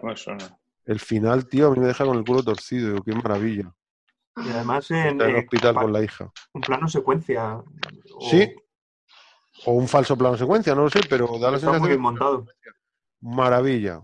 Mm. Maravilloso. Cuando se queda en la calle en pelotas, en calzoncillo, tío, y tiene que salir por la puerta de atrás y dar la vuelta a toda la manzana, es maravillosa esa escena. Pues esas son las que tengo aquí apuntadas de Edward Norton, que yo recuerdo y que a mí me han gustado. La última que he visto es esta. No he visto. Bueno, le he visto más recientemente en la de Hulk, que la pusieron por ahí en la tele y nos quedamos viéndola. Sí. Y la verdad es que no me gusta mucho, pero bueno.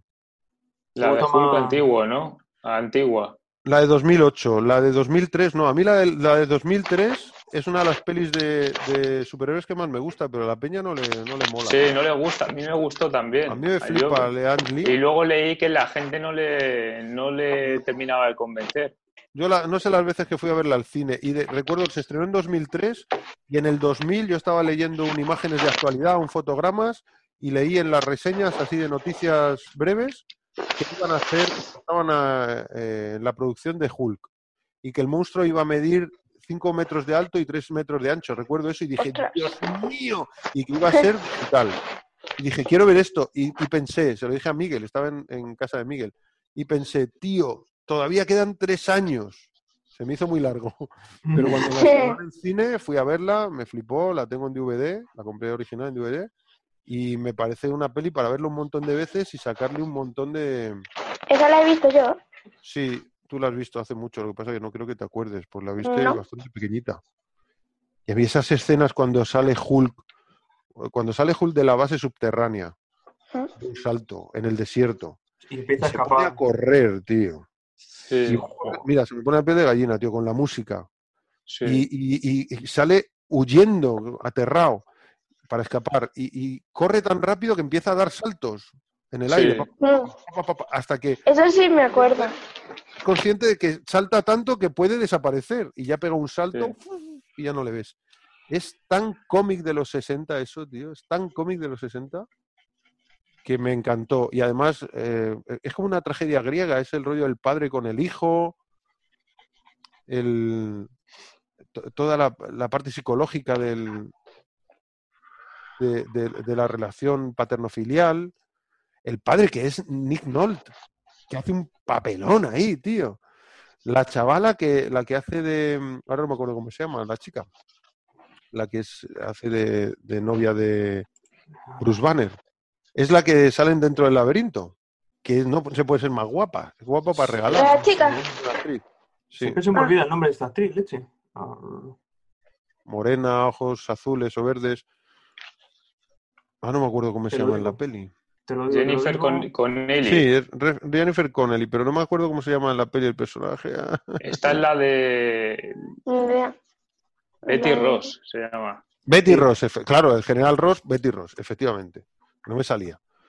Pues eh, eh, hace en la del 2008 el papel de Betty Ross lo interpreta la hija del tío de Aerosmith.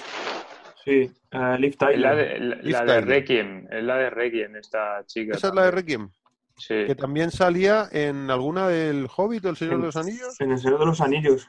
Señor de los Anillos, Es. Ar- Eso ya no lo sé. Y creo que en Armagedón también salía, ¿no? Sí, sí, sí, sí. Con, con el.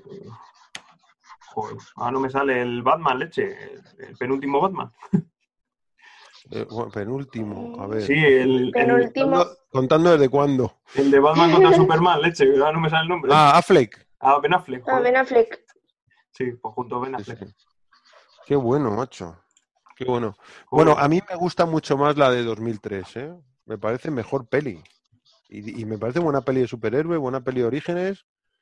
Además me encanta porque eh, cuando explican el origen de, de Hulk y por qué Bruce Banner, tras recibir una descarga de rayos gamma que matarían a cualquier persona, a él no le matan, ¿por qué a él no? Pues resulta que es que el padre, cuando era pequeño, el padre que es un chalao, ha estado eh, haciendo experimentos con el niño, tío, inyectándole mierdas al niño para probar sus locuras e- en, su propio hijo. Hay que ser chalao y desgraciado. Ya ves. Y eso ha hecho que sufra unas mutaciones que al contacto con los rayos gamma, en vez de morir, que es lo que pasaría normalmente, pues eh, tenga, pues, se convierta en lo que se convierte, ¿no? Pero es que normalmente en los cómics eso no salía. Y bueno, pues le ha pasado esto, una- un, un mago lo hizo, ¿no? Sí, que, no, que es como, ya, pero ¿por qué?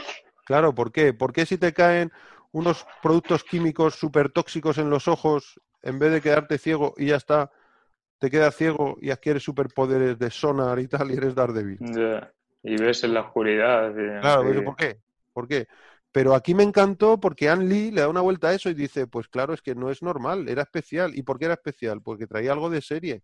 ¿Qué cosa? Pues Claro. su padre, que era un desgraciado, había estado experimentando con él. Y temas de, recuperación celular y regeneración celular, que se ven como al principio como unos títulos de crédito maravillosos, una música maravillosa, que la hace Ann Lee también. Y que, y que salen como imágenes de, de, mm, una estrella de mar a la que le cortan la- uno de los segmentos y le vuelve a salir. Y entonces está experimentando con eso el tipo, para crear, pues, no sé, pues un superhombre, un super soldado, algo así. Y, y- y lo prueba con su hijo, el desgraciado. Es una pasada. Y además tiene una escena esa peli, una frase muy buena que está Jennifer Connelly con. con ¡Ay! Ahora se me ha ido. Con Eric Bana, que es el que interpreta a Bruce Banner. Y después de que le pase eso, va al hospital acojonada, tío, porque además la cara es de acojonada, de no me lo- o sea, estoy feliz porque estás vivo, pero ¿qué ha pasado aquí? No me lo explico, porque deberías haber muerto. ¿Cómo puedes estar vivo? Está, está más asustada de que el tipo esté vivo que de lo que ha pasado. Pero te encuentras bien y le dice el Eric Bana, ¿te acuerdas de mi rodilla mala? Y le dice la pava, sí. Y dice, pues ahora es la buena.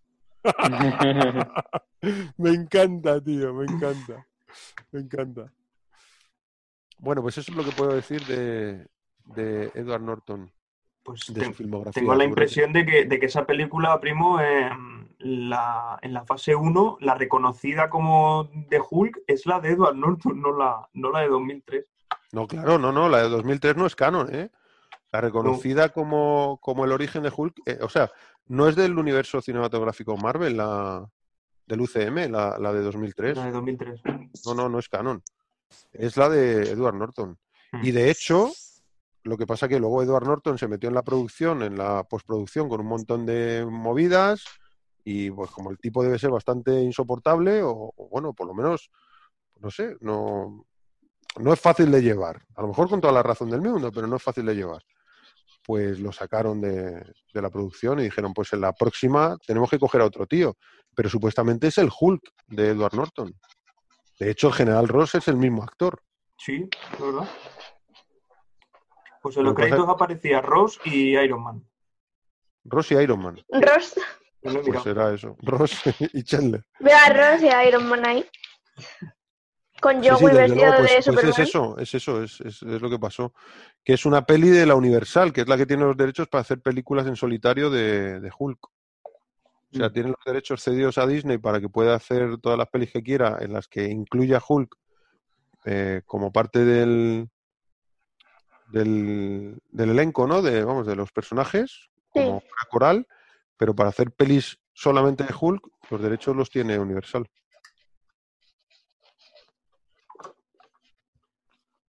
¿Qué más cosas? ¿Quién, quién más sale en esta peli? ¿O qué cosas ha hecho el director? El señor Spike Lee. Spike Lee, pues mira, yo, El tema racial también, ¿no? En todas sus Sí. pelis. yo la peli, yo la peli de la última noche la conocí a raíz de, de Plano Oculto. Que salía Ah, Clive, sí. Clive Owen. Denzel Washington. O sea, El yo, siempre Foster voy a sale. ¿no? En plano oculto. Clive Owen y Jodie Foster. Sí, la he visto. No me ha gustado especialmente, pero la he visto un par de veces. No. Yo no sí, lo he la visto. un par de veces. Plano, plano oculto. Plan Sí. oculto. En Plano inglés oculto. se llama The Inside Man.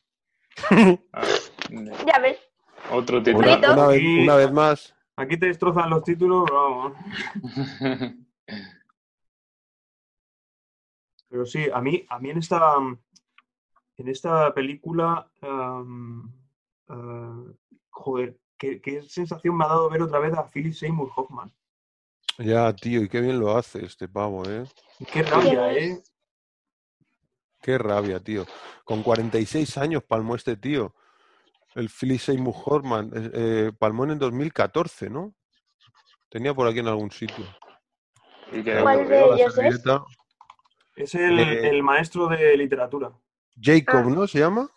El Sí, profe. Ja- Jacob. Belinsky. Sí, el maestro de literatura, sí, de la- el que daba clases. Joder, sí, yo creo ¿Y que qué le ocurrió nominado. para morir con 46 años? No sé por qué palmó este hombre. Pues murió de sobredosis, curiosamente. Jo, tío, Joder. esta peña. Qué rabia, macho. Son genios, pero claro, que sean genios, Casi estoy todos. segura. Ya. Sí, lo último que se vio de él fue quizá la saga de los Juegos del Hambre, ¿no? El juego del hambre, sí. De 2014 y 2015. Bueno, sé que siempre se estrenan, obviamente, después de rodarlas. Entonces el tipo había palmado y luego se estrenó. Sí, la- pero la- creo que para la segunda parte de, o, la, o para la primera o las dos, de Sin Sajo, eh, tuvieron que tirar un poquito de, de digital o algo así. Sí, porque no tenían todas las tomas del tío. O sea, el tío dobló la servilleta antes de terminar del rodaje, ¿no? Sí,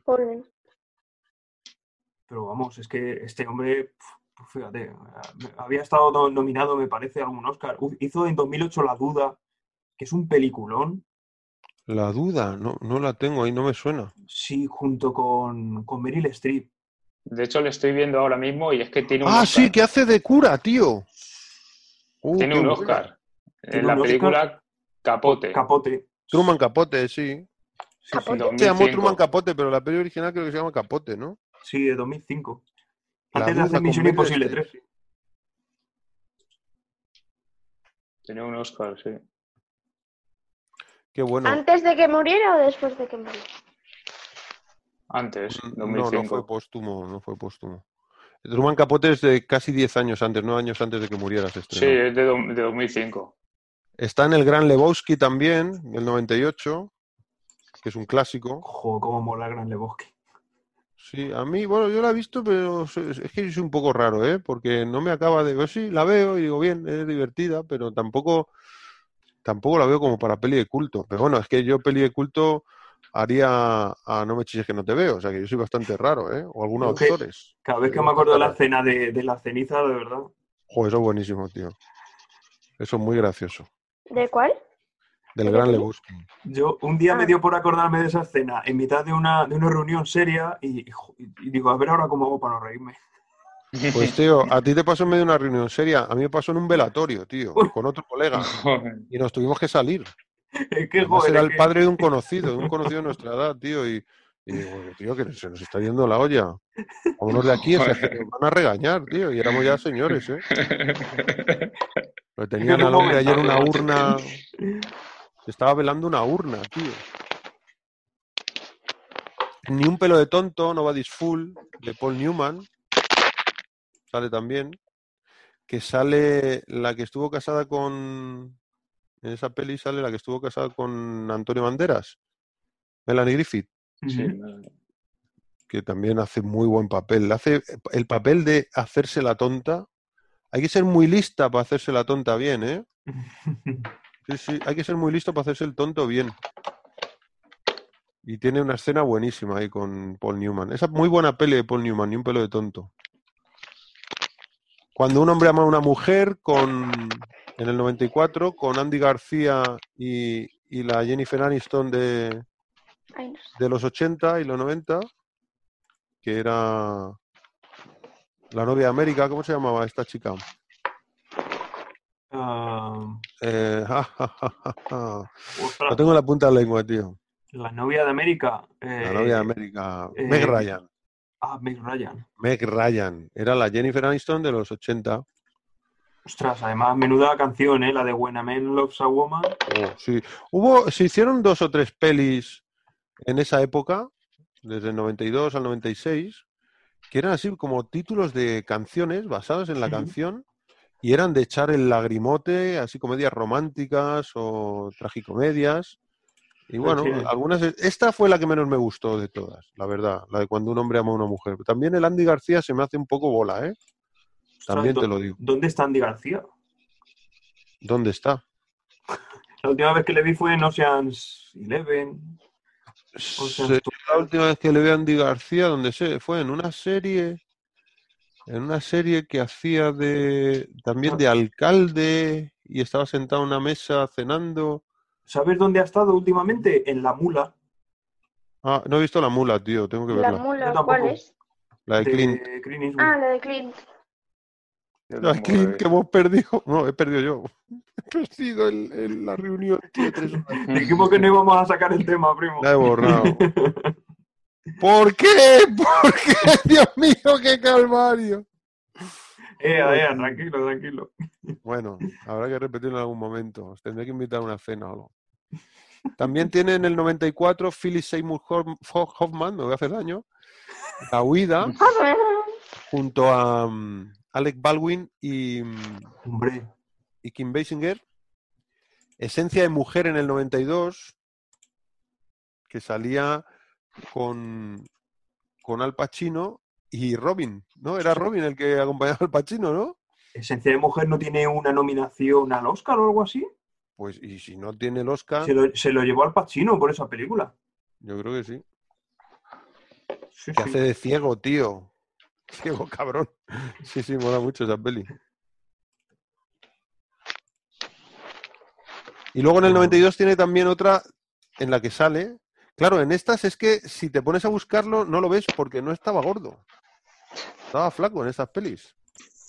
El charlatán de 1992 con Steve Martin. Una peli de Steve Martin. No, no hace papeles protagonistas, pero, pero tiene, claro, tiene muchas pelis. Y estas me he puesto aquí las que me sonaban. En Twister, del 96, Ah, Bully claro, Nights, del 97.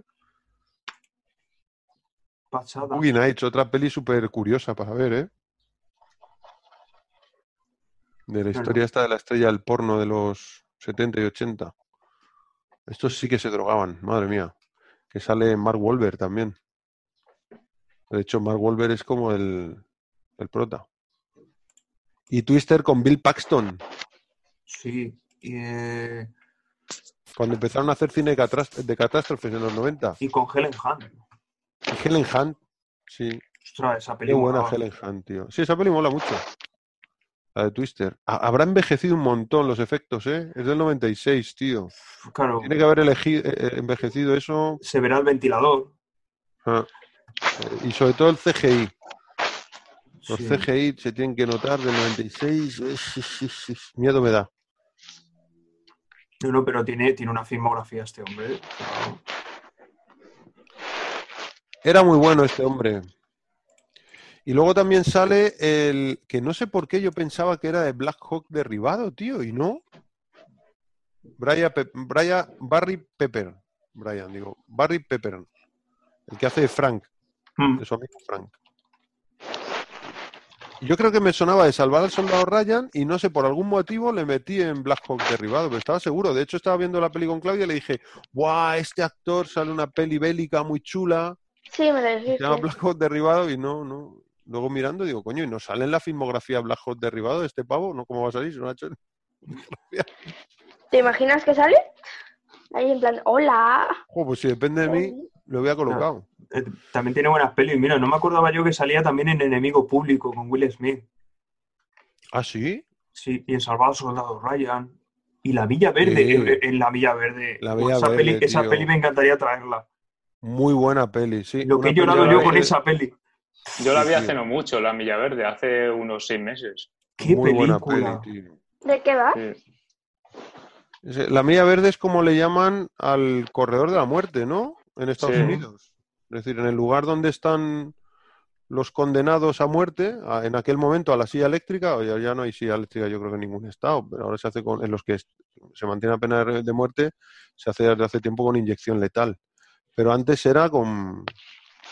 con- y yo creo que es- está basada en los años 30 o 40, ¿no? La peli. Sí, por esa época. Por ahí. Y entonces les condenaban a, a muerte y los tenían que electrocutar a una silla eléctrica.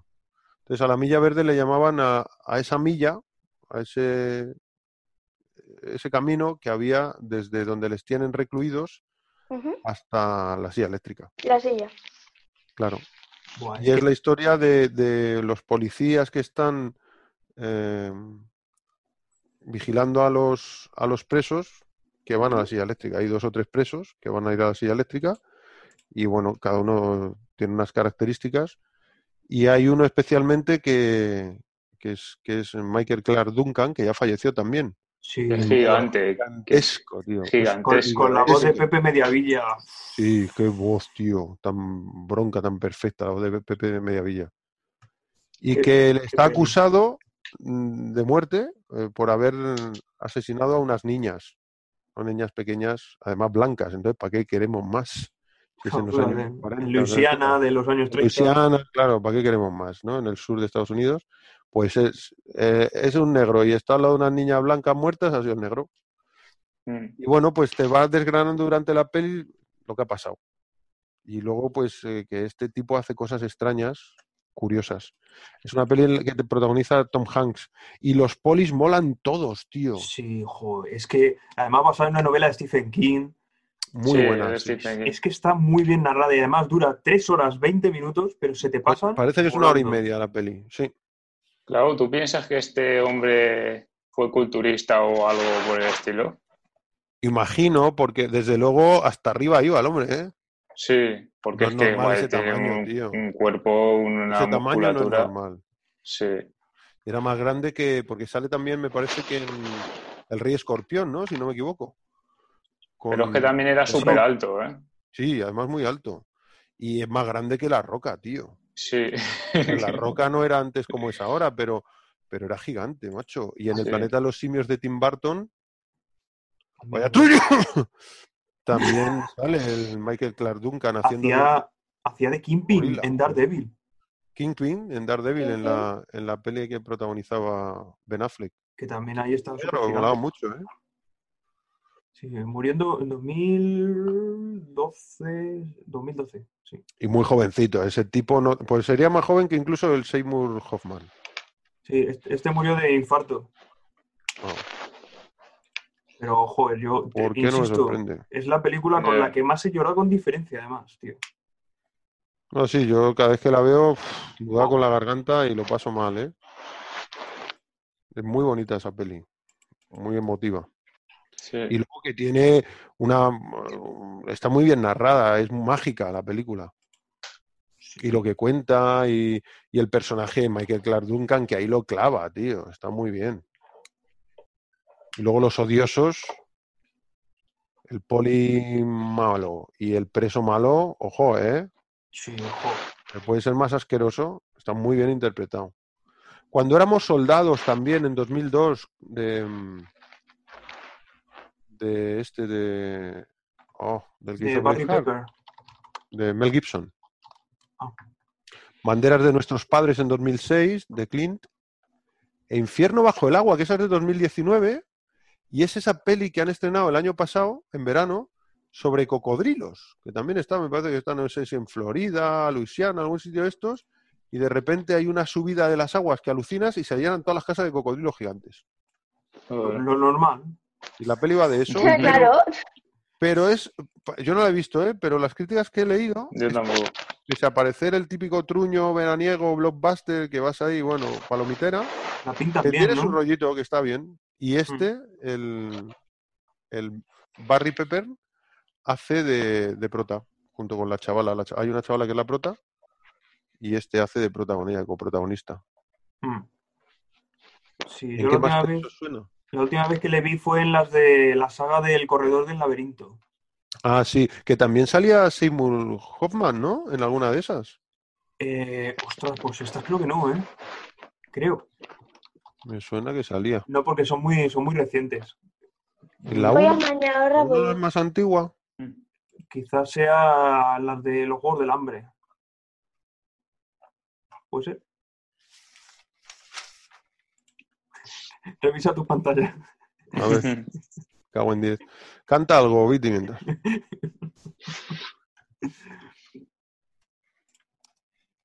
A mí me encanta mucho, ahora cuando International Movie Database.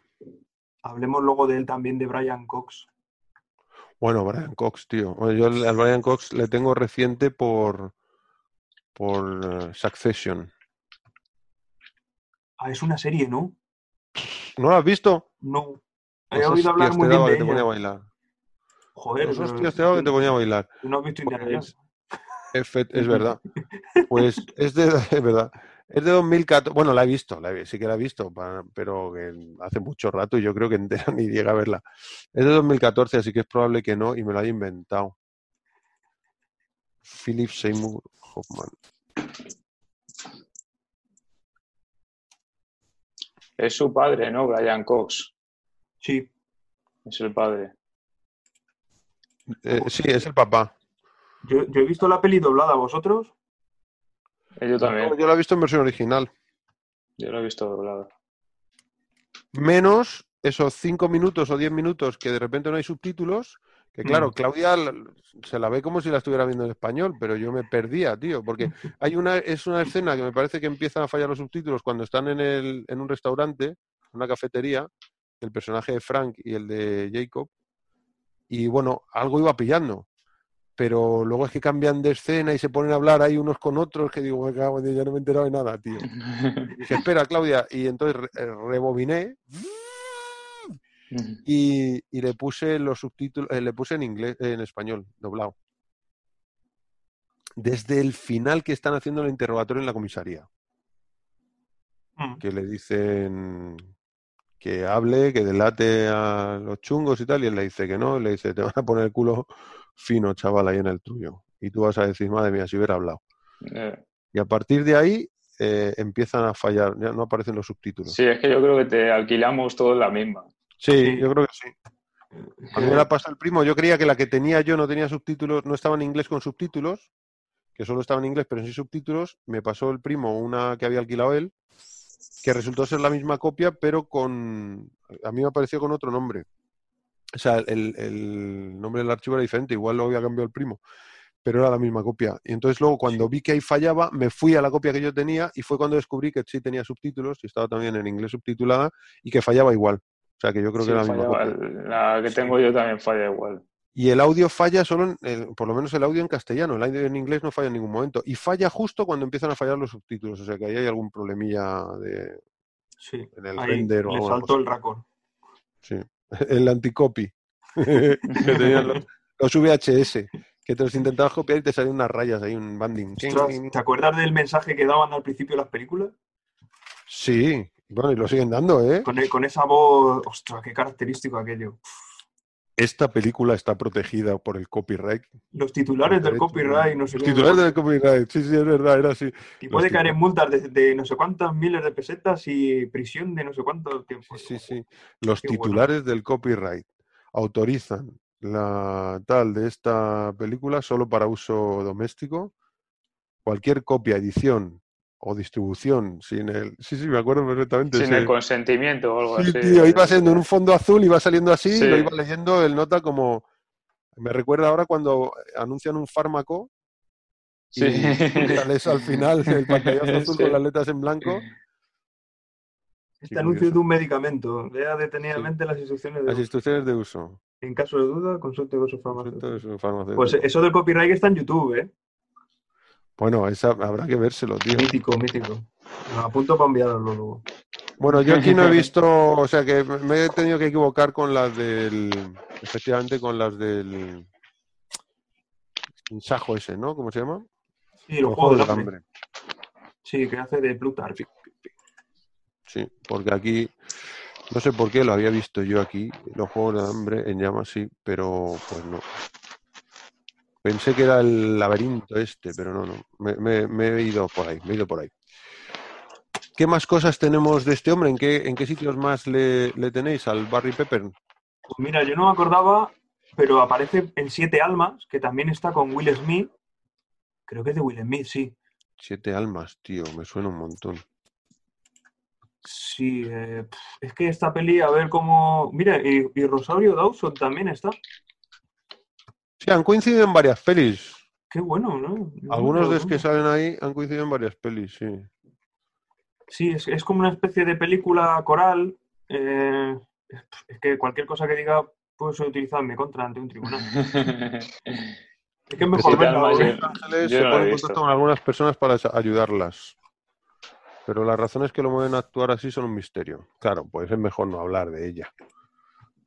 Sí, sí. Y conoce a Emily Posa, Rosario Dawson, una joven enfermera.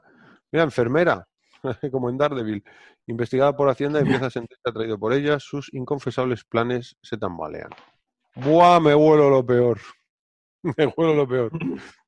Rosario Dawson y Barry Pepper, sí. Sí, señor.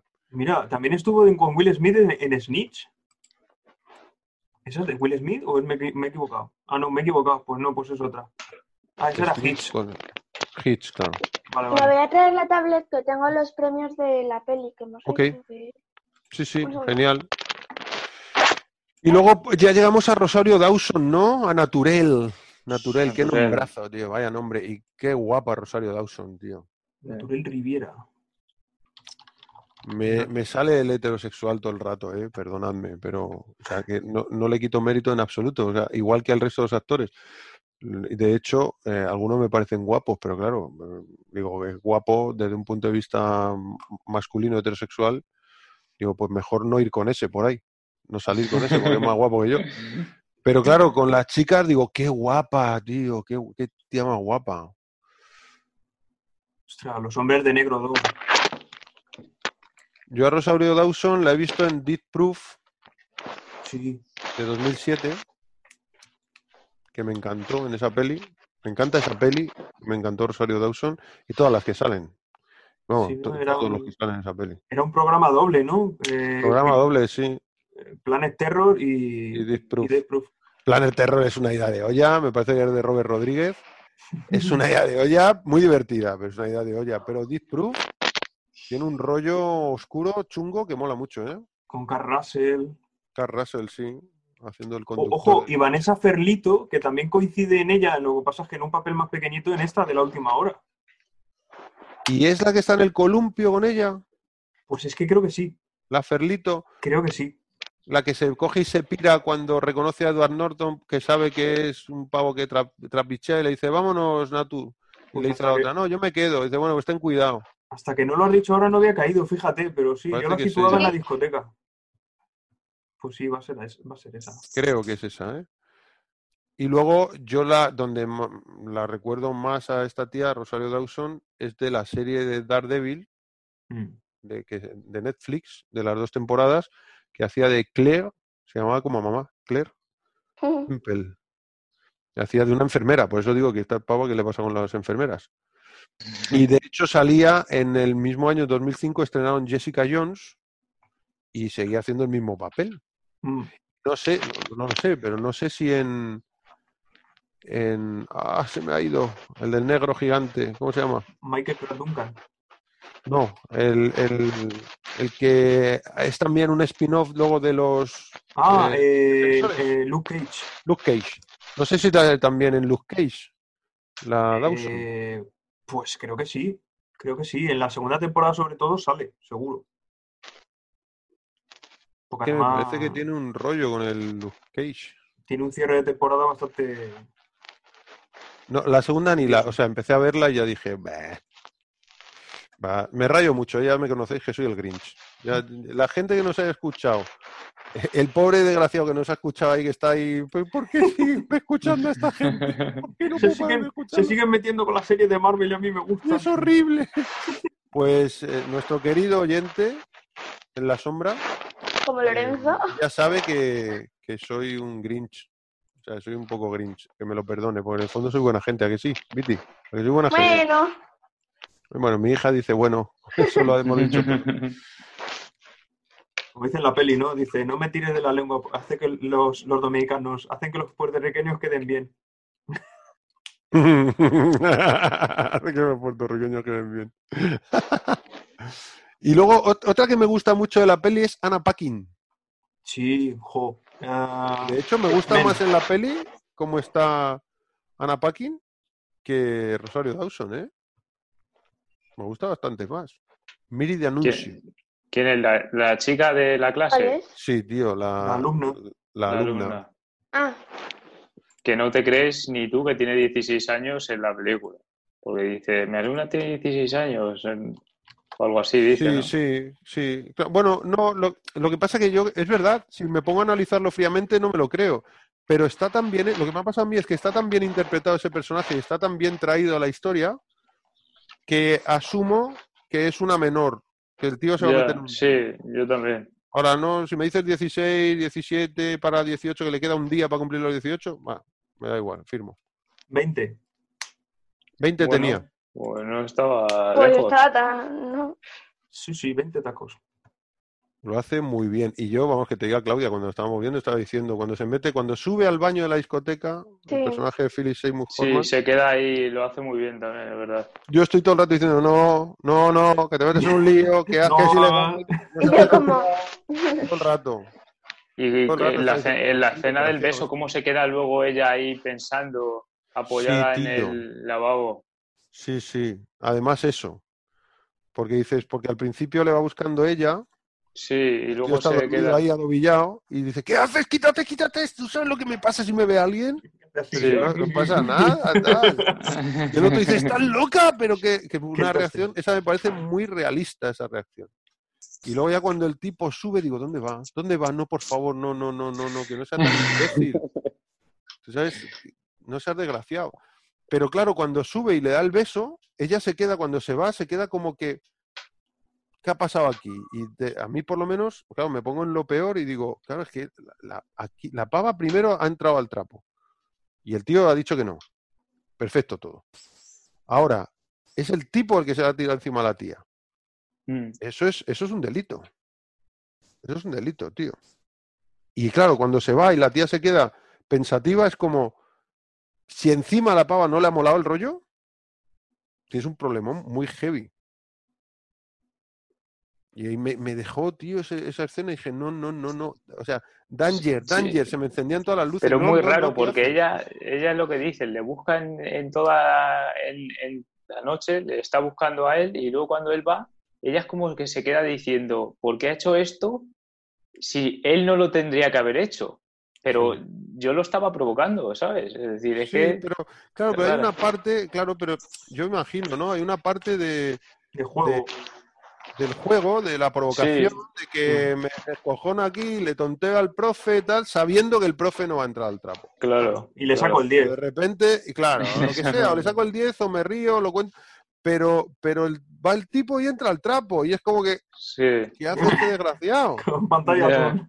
¿Qué hace este desgraciado? Y, y bueno, y esa escena en la que sale Philip Seymour Hoffman del baño, dice, como flotando ahí, eh, mirando a la cámara, tío, tiene un par de Sí. en la peli. Es muy Sí, sí. Spike Lee es que creo que utiliza, utiliza mucho ese tipo de escenas, que es como, aparte de llevar la cámara sobre un rail, también va el actor y va moviéndose a la par. Mola mucho. Un montón.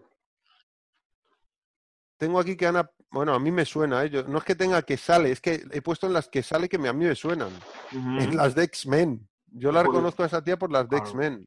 X-Men del 2000, X-Men 2 del 2003, X-Men La Decisión Final del 2006 y X-Men Días de Futuro Pasado del 2014. Que mola Claro. esa peli. joder. Joder, posiblemente la la 3 de mejor. Sí. X-Men es un mierdón, ¿eh? La 3 de X-Men es un, un mierdón.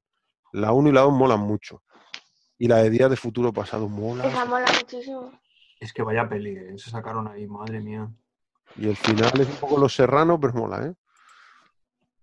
Bueno, No, está bien, está bien traído. Los Serrano. Está bien traído, es verdad, está bien traído. A mí me gustó mucho esa peli cuando la vi. De ahí la conozco yo, a la Anna Paquin esta. Sí, luego, luego tuvo muchísimo éxito con una serie que se llamaba True Blood Ah, sí, es verdad. sobre vampiros, Sí, sí, sí. Que lo petó, se ve que lo petó, hizo un huevo de temporada, según ve aquí. Nosotros la vimos, yo creo que nosotros, eh, Clara y yo vimos la primera o la segunda temporada. Yo luego me bajé ya. Pero sí, recuerdo que salía Anna Paquin. Es Porque verdad. salía Jessica Jones.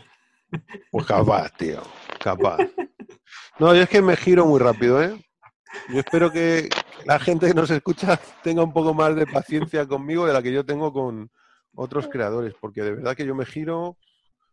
Soy muy fácil de llevar, pero, pero también en el momento que, que veo que me la estás intentando colar, me giro mucho. Y digo, ya no, no quiero saber nada, me voy de aquí. Te sale el león de la metro y dices, uy, esta ya la he visto. Mm, Uno que esto ya la he visto. Eh, tengo los premios que ha ganado la peli, si queréis que os... Claro, cuenta, Bueno, cuenta. Dale a los premios. Las qué. nominaciones. Las nominaciones, eh, Oso de Oro, Globo de Oro a la mejor banda sonora, Premio Satélite a Mejor Actor, pre- Película Dramática y Satélite a Mejor Banda Sonora. Oh, qué buena onda Y bueno, eh, algunas más, pero esas son las principales. El oso de oro es del Festival de Berlín, ¿no? Pero no sé, Esa se la han dado también al Joker. Yo creo que el oso de oro es del Festival de Berlín, puede ser. de la y luego los premios Sí, que es tiene es. Las Vegas Film Critics Society Award for the Best Score, eh, Central Ohio Film Critics Association Award for the Best Score. Ah, sí, la banda sonora se ha llevado premios. Se lleva mandanga. Eh, A, a mí es que no se me quita la, la canción. Llevo tarareándola unos pocos días. Sí, qué buena es la banda sonora. Muy buena banda sonora. Qué buena. Cuando al principio sale Sí. la imagen de Nueva York y el foco de, La luz en del el- cielo, tío. en- en- en los focos de las Torres Gemelas. Porque Increíble. es- esos focos son de. Representaba, estu- estuvieron unos años, ¿no? Los focos en el Sí. lugar de las Torres Gemelas. Y, sonando la música y la fotografía esa de Nueva York, qué bueno. ¿eh? Además que al principio Maravilla. justo aparece un avión cruzando, justo en, Sí, en- sí. en lo de la presentación. Y la iluminación en los rascacielos, qué, qué bonito. Qué simbólico todo. Sí, la metáfora esa de las torres gemelas, de que mm, las cosas ya no van a ser igual a partir de ahora, con la Sí. vida del Monty este, me parece magistral. Sí. Ya Da igual lo que hagas, ya, ya es tarde, ya las cosas ya no van a volver a ser igual. Ostras, me, acabo de acordar de una de una frase, ¿dónde la tengo apuntada? Cuando Bueno, están ¿qué teniendo frase? la... Dime. No, que, no, no, eso que tiene frases en la peli que flipas. Cuando estaban teniendo la conversación eh, Slattery y el, y el profesor en la ventana, junto a la ventana, y le dice, según el, según el Times, ahí el aire es insalubre. Y le dice el otro, así, pues a la mierda el Times, yo leo el post. Mm. Y según ellos está bien. sí, Y dice el otro, uno de los dos miente, alguien miente. sí, Total, pero es cierto, macho. Pero esto pasa aquí. ¿Qué noticias quieres ver? ¿Qué quieres que haya pasado? Porque pones la sexta y ha pasado una cosa. Y Sí. pones Telemadrid y ha pasado otra, tío. Mm. Es así. Y luego también lo curioso, ¿no? De, de todo lo que ocurrió allí y están teniendo una conversación tan, tan banal Mm. delante de todo. Oh, y es impresionante la escena cuando están mirando desde la ventana y se ve el solar, tío, y las máquinas allí de noche recogiendo, tío. Sí, recogiendo sí. escombros. Da Sí. muy mal rollo eso. es que ¿eh? había pasado un año o menos. O sea, Sí, de hecho en la novela no tiene nada que ver con las Torres Gemelas, porque es anterior la novela al tema de las Torres Gemelas, pero meten este Claro. rollo de las Torres Gemelas, ¿no? aprovechan Además que, claro, como la película también está hecha en Nueva York, pues también ya aprovechan para... Claro, no les queda otra, ¿no? Sí. Fíjate, eso fue gravísimo en su momento y bueno, ahora vivimos con ello y aquella gente vive con ello y palmó un montón de peña y además por no fue como aquí por un virus y tal, ¿no? Que entre comillas no tiene culpa nadie, es una cosa natural, ¿no? Allí fue un atentado terrorista. O bueno, Mm. dicen que fue un atentado terrorista, pero que me refiero que fue a propósito. Mm. Y hoy día, bueno, pues una cosa que pasó. Yo cada vez que estoy viendo Friends con Claudia o alguna peli más antigua, y están vemos las las Torres Gemelas, digo, fíjate, las Torres Gemelas. Siempre lo digo, digo, madre mía, y estaban ahí, ya no están. Me impacta tanto. Con, con la promoción de Spider-Man hicieron una promo con las Torres Gemelas. Sí, sí, yo me acuerdo de verla en cine, tío. Yo vi en cine esa promo que me flipó un teaser trailer Mm. que salían unos ladrones, está por ahí en, en YouTube. Eso yo lo vi en el cine, tío. No sé qué peli fui a ver y nos cascaron. Y yo digo, ¿de qué, ¿esta peli cuál es? ¿Esta peli cuál es? Esta- Me encanta ver los anuncios. Digo, ¿esta peli cuál es? ¿Esta peli cuál es? Y, y salen unos ladrones, típico, pues vamos, rápido, no sé qué, cinco minutos, ta, ta, ta, ta, ta, metiendo las, las cosas en el- la pasta en, en los sacos y salen corriendo de allí, cogen un coche o algo así y de repente el coche va a arrancar, ¡fu! ¿qué pasa? ¿Qué pasa? Miran para atrás y, hace, y desaparece el coche. Y acaban, había unos... No, no era el coche, era un helicóptero. Era un helicóptero, Sí. efectivamente. Se subían un helicóptero. Y entonces estaban como... Y, y no avanza. ¿Qué pasa? ¿Qué pasa? ¿Qué pasa? Y se ve una telaraña y tira para atrás. Y cuando yo vi la tela araña no me lo podía creer. Digo, ¿cómo que la tela araña, ¿de qué? ¿De qué? ¿Cómo puede ser? Solo puede ser una cosa la tela araña, solo puede ser Spider-Man. Y una peli Spider-Man, no puede ser, no puede ser. Y de repente se ven las torres gemelas, se va abriendo el plano, se ve el helicóptero, se va abriendo el plano y se ven las torres gemelas y el helicóptero con una tela araña entre torre y torre y el helicóptero intentando girar las aspas, fuf, fuf, fuf, fuf, fuf, enganchado por las telas de araña, espectacular. Y aparecía ahí como Spider-Man, coming soon. Me quedé loco y dije, ¡Wala! Bueno, pues eso lo tuvieron que quitar. Porque luego pasó la- y hubo que retirarlo. Pero vamos, me parece, si no has visto ese tráiler, buscarlo, es un... No, no me suena haberlo visto. A mí me Ese suena de que helicóptero- me lo ese hayas helicóptero- enseñado alguna vez. Como si fuese una libélula, una, un insecto que ha caído en la tela de una araña y con toda su potencia es incapaz de librarse, me pareció magistral. Pues me lo apunto, a ver si luego lo envío. Viste, me ha dicho que la tele se va a apagar. ¿Cómo que la tele se va a apagar? ¿Por qué la tele se va a apagar si yo la estoy utilizando, madafaca? Apagar con Explícame tú por qué se va a apagar mi televisión. ¿eh? Si es mía, manda, diré yo cuándo se apaga, socio. Es mi tele. Vamos a venir tú a apagarme la tele. La rebelión de las máquinas. Vamos. Skynet. Puto Skynet. Bueno, más cositas por ahí. El señor Brian Cox, haciendo el papel de James, el papá de, de Monty. Ostras, la correlación que hay, hay tres, hasta tres actores de la película que se vieron en X-Men. Y más y más. Yo tengo aquí apuntado, bueno, de Next Men y, y pelis de Marvel, porque está Edward Norton, que hace El Increíble Hulk en 2008. Ujú. Anna Paquin, que hace de, Qué pícara. de Pícara. Brian Cox, que hace de Striker. Sí, Aaron Stanford, que es el que hace de Piro, sí. ¿Quién es el que maneja el fuego así con, ¿no? Que es más malo que el que la quina. Y luego Dania Ramírez, que hacía de, mm, de Calisto. Ostras, qué bueno. Y esa pava, bueno, y luego Rosario Dawson, que hace- sale en las de. Daredevil y, y Jessica Jones. Claro, esa pava yo decía, ¿quién es esta, tío? Calisto sé quién es, pero si es morena. ¿Quién es la Dayana Ramírez esta? ¿Quién es la Dayana Ramírez?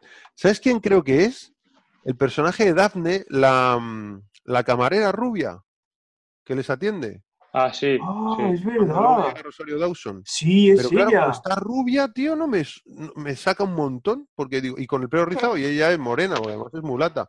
Y con el pelo liso, Es ella. pues creo que es ella, sí.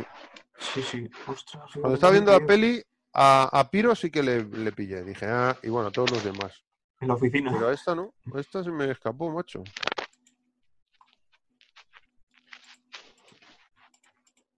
Y Pues luego, Brian Cox, como dice el primo, ha estado en X-Men 2. De 2003. En Troya también hace un papel, ¿no? Sí. Entró ya hace de Agamenón. Exacto. Y luego ya, ya le recuerdo de Succession, de la serie de televisión que hace Logan Roy, el, el patriarca. ¿Cómo se escribe de primo? Succession es eh, como sucesión, es E S-U-C-C-E-S-S-I-O-N. Vale, me lo apunto porque es que ya le he oído varias veces y si encima me la recomiendas tú, pues ya. Vaya pepino de serie, tío. Pero de no, par- no poder parar de. ¿Qué interpretaciones, nene? ¿Qué interpretaciones? Es que no hay uno que haga algo mal ahí. Qué bueno. Y, y además un nido de ratas, ¿eh? Y hay, hay dos temporadas. Y terminó la primera y te pone un cliffhanger ahí que dices, quiero ver ya el siguiente capítulo. Lo vimos, me parece que fue el año pasado. Lo vimos Clara y yo. Nos enganchamos las dos temporadas de tirón. Ya solo cómo empieza, tío. Cómo empieza la- la- el primer episodio de la primera temporada para mostrarte la, lo decrépito que está todo. La calaña, ¿no? De... Sí, tío. Y, y, vamos, e- este tipo es el, el que hace de patriarca, que hace el personaje de Logan Roy, pues la familia son los Roy. El que hace el personaje de Logan, que es Brian Cox, no solo lo clava, sino que, que en el- su propio personaje, no solo que él interprete bien, sino que su propio personaje es como el ave fénix, tío, da igual lo que pase, que, que- que dice, "No, pues ahora ya se lo quitan de encima, ahora ya... Pero, tío, es que, que no me Pero- imagino a ningún actor que, que interprete mejor ese personaje. No me puedo imaginar, digo, ¿quién podía hacer eso, tío? Robert De Niro. No, tío, este. Este tiene ese punto de dulzura, eh, seriedad, hijoputismo, una mezcla ahí. Buenísima, macho. Y qué bien lo hace. Te gustará esa serie. ¿En qué peli te suena a ti? ¿En qué alguna, o a Que vosotros? ¿En qué? estoy viendo que sale el hermano de Macaulay Culkin. Sí, en esa serie sí, sí, sí, no sí. sabía que tenía un hermano. Pues yo sé si tiene uno o varios, pero sí. Este es, ¿te acuerdas de la peli de Solo en Casa? El niño de las gafitas que bebe demasiada Coca-Cola y le dicen, Sí. no bebas Pepsi-Cola, que luego te hace pis en la cama y tal. Pues yo duermo en la cama de arriba de Kevin. No. Es su hermano. su hermano. Ese, ese chaval- Es ese es el chaval. Ese, ese es ese chaval. ¿Qué tal? Es, Joder, es clavado, ¿eh? Me parece mucho, sí. Y en la peli, joder, es que en la serie, tío, son una sarta de ratas, macho. Si hay ratas, si el padre es malo, más malo que las arañas, el hijo este es que es, joder, vaya tropa, tío. Vaya tropa. Luego me ha apuntado aquí que el personaje del ruso, ucraniano, Ah, de. Tony Siragusa, que el pavo ese no es actor en realidad.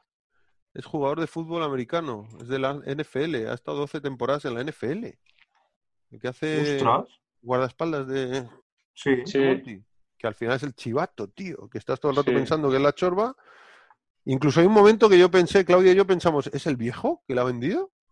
No puede ser.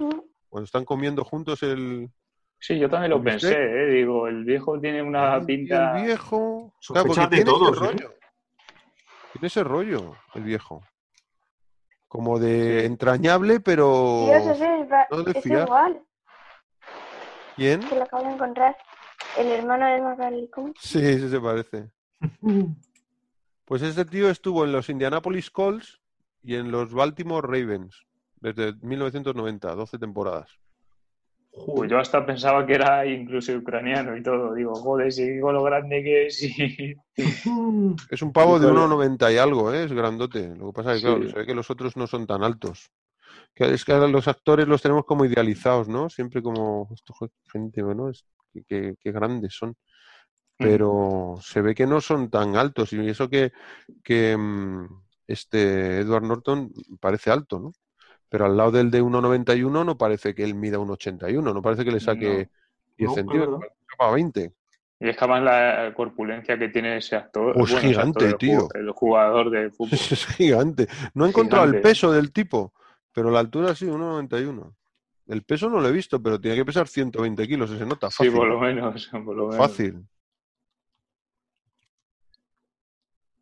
Pues mira, según estoy viendo aquí, 154 kilos. Joder. ¿Qué dices? Joder, 154 Dios. kilos. ¡Qué barbaridad! ¡Qué barbaridad! Ostras, chaval. ¿Se te sienta encima la mano? Luego el director Spike Lee, que ya tiene 62 añitos, este señor, poca broma. Tiene Oscar honorífico en 2016. No sé, me llama mucho la atención. Oscar honorífico. Eh, Estando vivo. porque le das un Oscar, estando vivo, claro, porque das un Oscar honorífico a, una- a un señor vivo, a un creador vivo. Dáselo por las pelis, Eh. tronco. Claro, yo creo que es por su labor, su labor social, ¿no? En, en las películas, porque toca to- todos los palos sociales. Coño, pues dale el Oscar en la peli. Cuando haga la peli que tú consideres Ya. que está muy bien tocar la labor social, enchufas un Oscar. Es que hay un mamoneo en Hollywood, tío.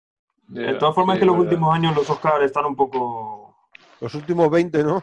Sí, por lo, por lo menos.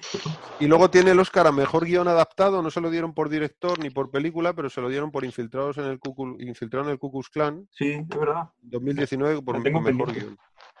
Sí, yo también. Con Adam Driver. Con Adam Driver, tío. Con Kylo Ren. Mm. Y el hijo de Denzel Washington. ¿Ah, sí? Sí, el morenito es el hijo de John David Washington, que es el que protagoniza ahora Tenet, la de...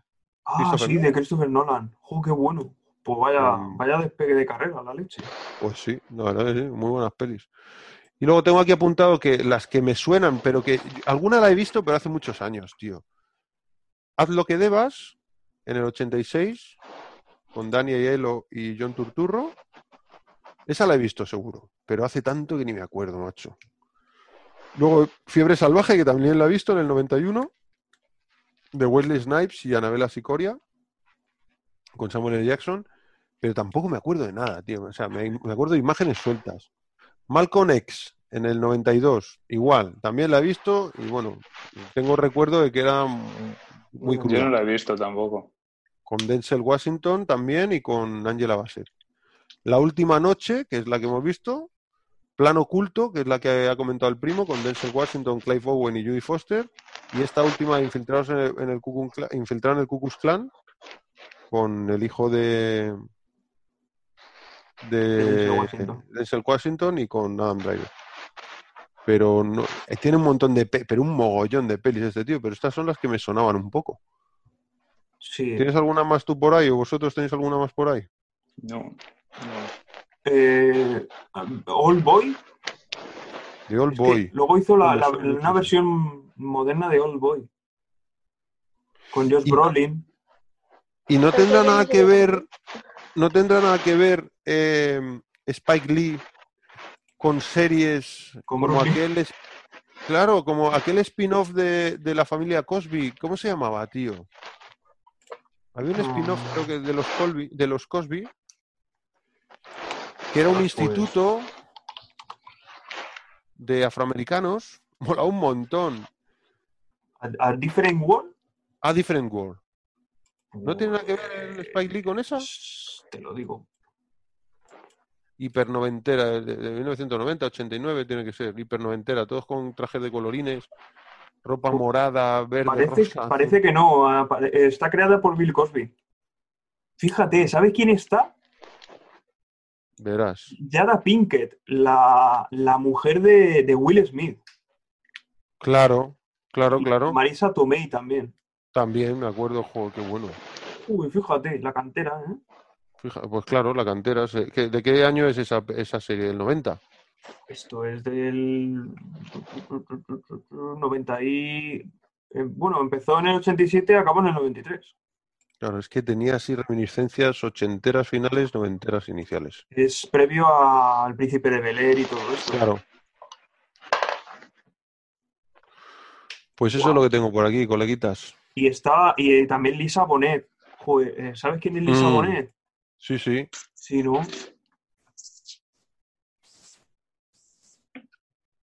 Ostras, que es No que te está digo casada, dónde sale, pero sí que sé quién es. está casada con Jason Momoa. Acabo de enterarme. ahí, uy, uy, uy, el cotilleo. Qué fuerte, qué fuerte. Esta es la que hacía de hermana de, en la serie hacía de hermana de Ciro, me parece que se llamaba. O sea, era la hija de Bill Cosby, una de las hijas de Bill Cosby. Hacía de- la hermana de Ciro, que me parecía guapísima esa actriz.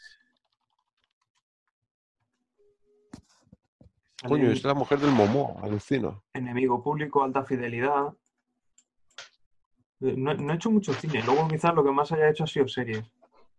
A Different World. Claro, tío. El corazón del ángel del 97. Jo, pues esto es un pepino de peli, ¿eh? El corazón del ángel de Robert De Niro, si no lo habéis visto. Uh, pues me lo apunto. Qué peli, macho.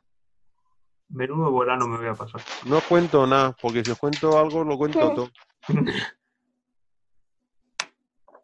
Fíjate, a Different World, chaval. Qué pósters, qué ropas, qué gafas, qué todo. Que todo. Jo, yo estaba enganchado a esa serie, cómo me gustaba, tío, cómo me reía. Los pantalones globo. Me encantaba esta serie. Globo. La sitcom. ¿Qué más cosas tenemos por ahí? ¿O comentamos el, el argumento de la peli y lo que nos ha parecido, las mejores escenas y esas cosas? Hmm. Podemos comentar eso. Vale, pues.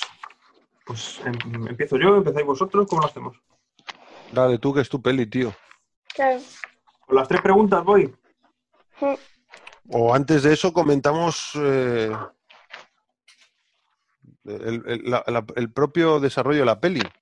Lo digo, hombre, si queréis darle a las tres preguntas, le damos. Lo que digo, que igual es un poco pronto para meternos con las tres preguntas. Ya llevamos dos horas y pico. Igual no es tan pronto. No es tan pronto.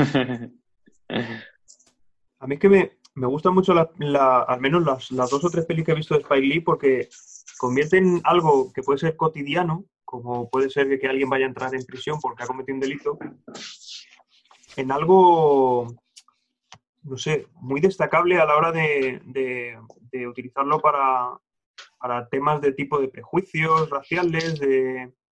Porque es que en la película hasta el propio protagonista saca el tema de- de- del país de donde es la propia novia cuando están en la bañera, Sí, sí, sí. de la bandera que tiene tatuada y demás. Sí, Y lo de que es de fuera, pues también a- alguno lo puede utilizar para pues, intentar que intentar decir que ella ha sido la que la ha traicionado. ujú, Porque es la primera en la que piensan.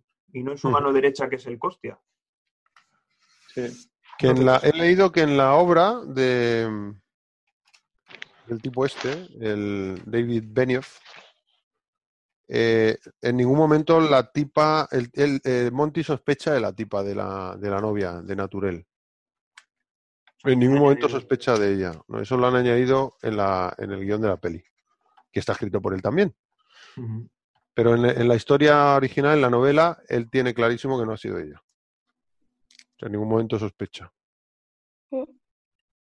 Claro, es que a la hora de pasarla a la peli, igual es para darle un poquito más de. ¿no?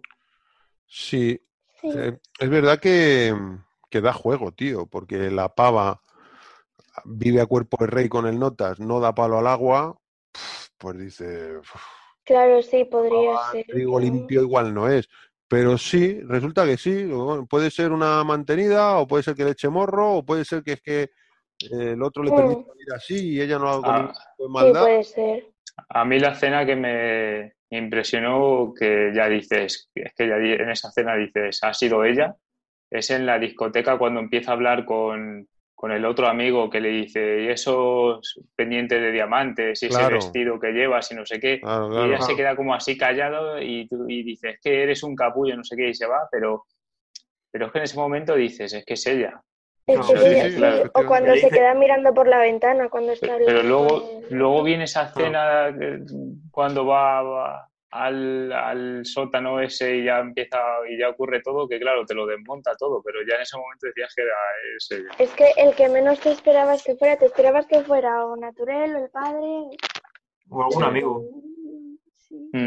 Sí, yo, mira, a mí los amigos no me daban la sensación, en ningún No. momento pensé que podía ser Frank o, o Jacob. No, porque Pero aunque lo viejo sí. comentaran y tal, mm, no parecía. Yo pensé que, que podía ser su amigo el que, el que jugaba en la bolsa. Frank. A mí sí, sí yo mm, le veía así, digo, podría mm, Sí, tener algo porque que lo ver. comentó y tal. Sí, Sí, que decía que le miraba el culo a la novia. sí, Sí, sí, sí, sí. pero sobre todo desconfiaba de Naturel. Mm. Sí. Yo, una cosa que me gusta mucho de este guion, aunque he visto pelis que lo, lo explotan mejor, pero me gusta mucho este guion, es la ambigüedad, ¿no? De, ni- que los malos no son tan malos ni los buenos son tan buenos. Es decir, que al final todo el mundo tiene Mm, cierta...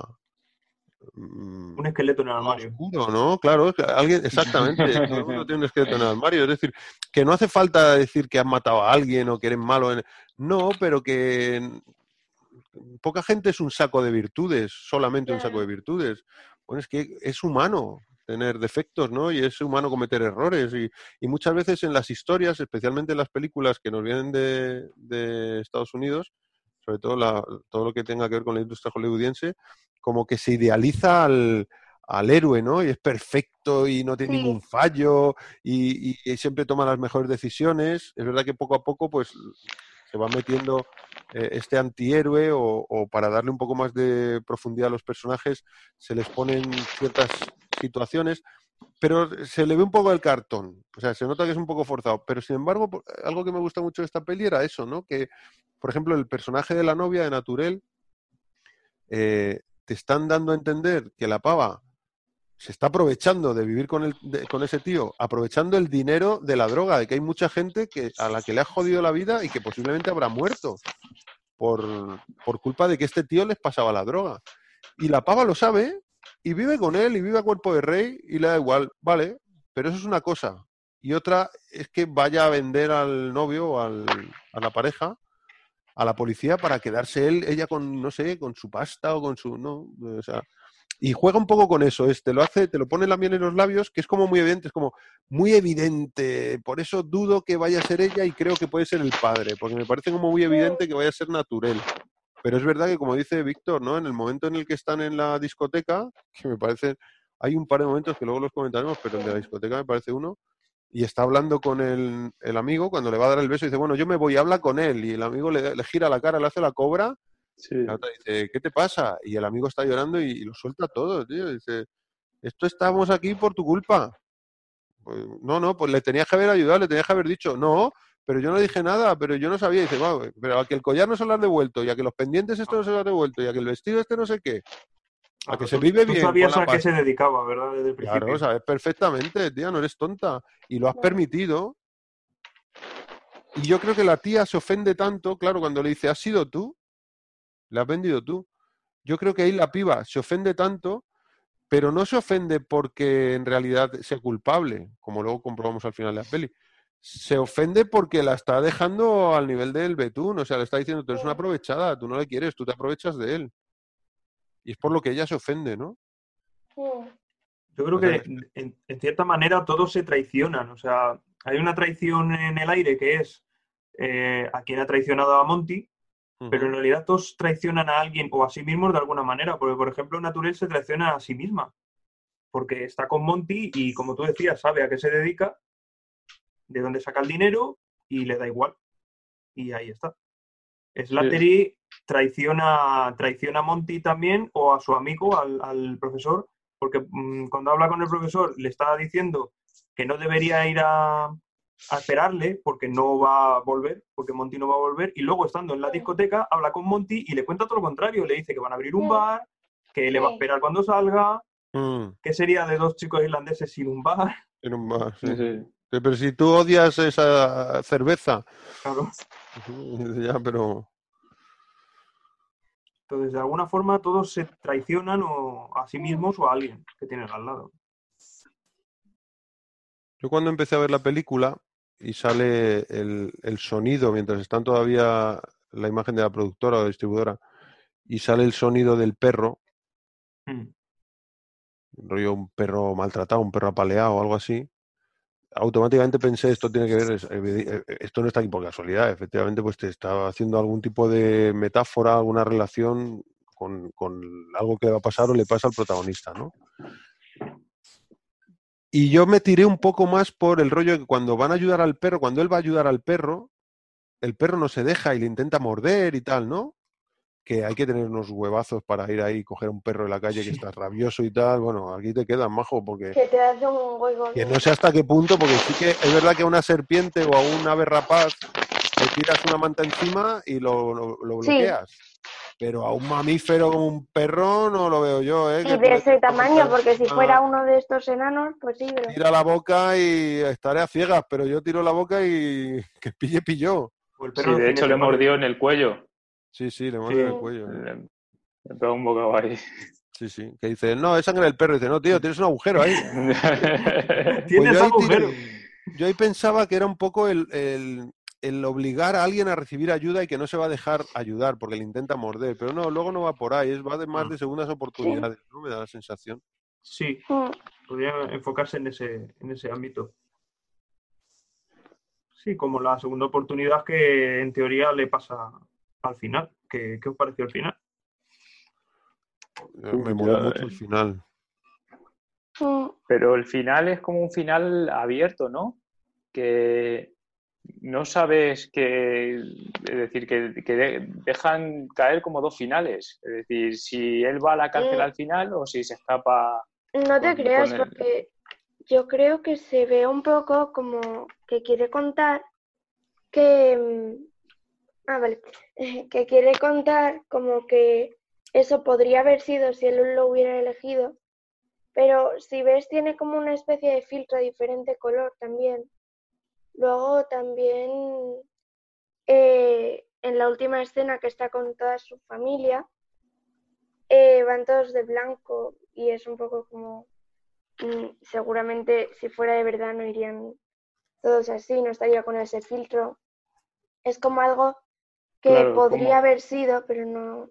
Claro, Pero al yo, como yo pensé, Claro, yo pensé eso, yo pensé que al final él va a la cárcel, además pensé luego, tengo que ver si en la foto, el, que no me fijé la primera vez y luego no puse la película, si tenía las suturas al final en la cara, porque se le ve la cara herida, pero cuando se va con el padre, claro, el padre le lleva al final al hospital y le cosen, pero no me di cuenta si en la última escena que aparece se le ve la cara eh, y, entonces ya se ve el coche yendo yendo por el camino ese con los árboles y el lago, que si tenía cosida la cara, no me fijé.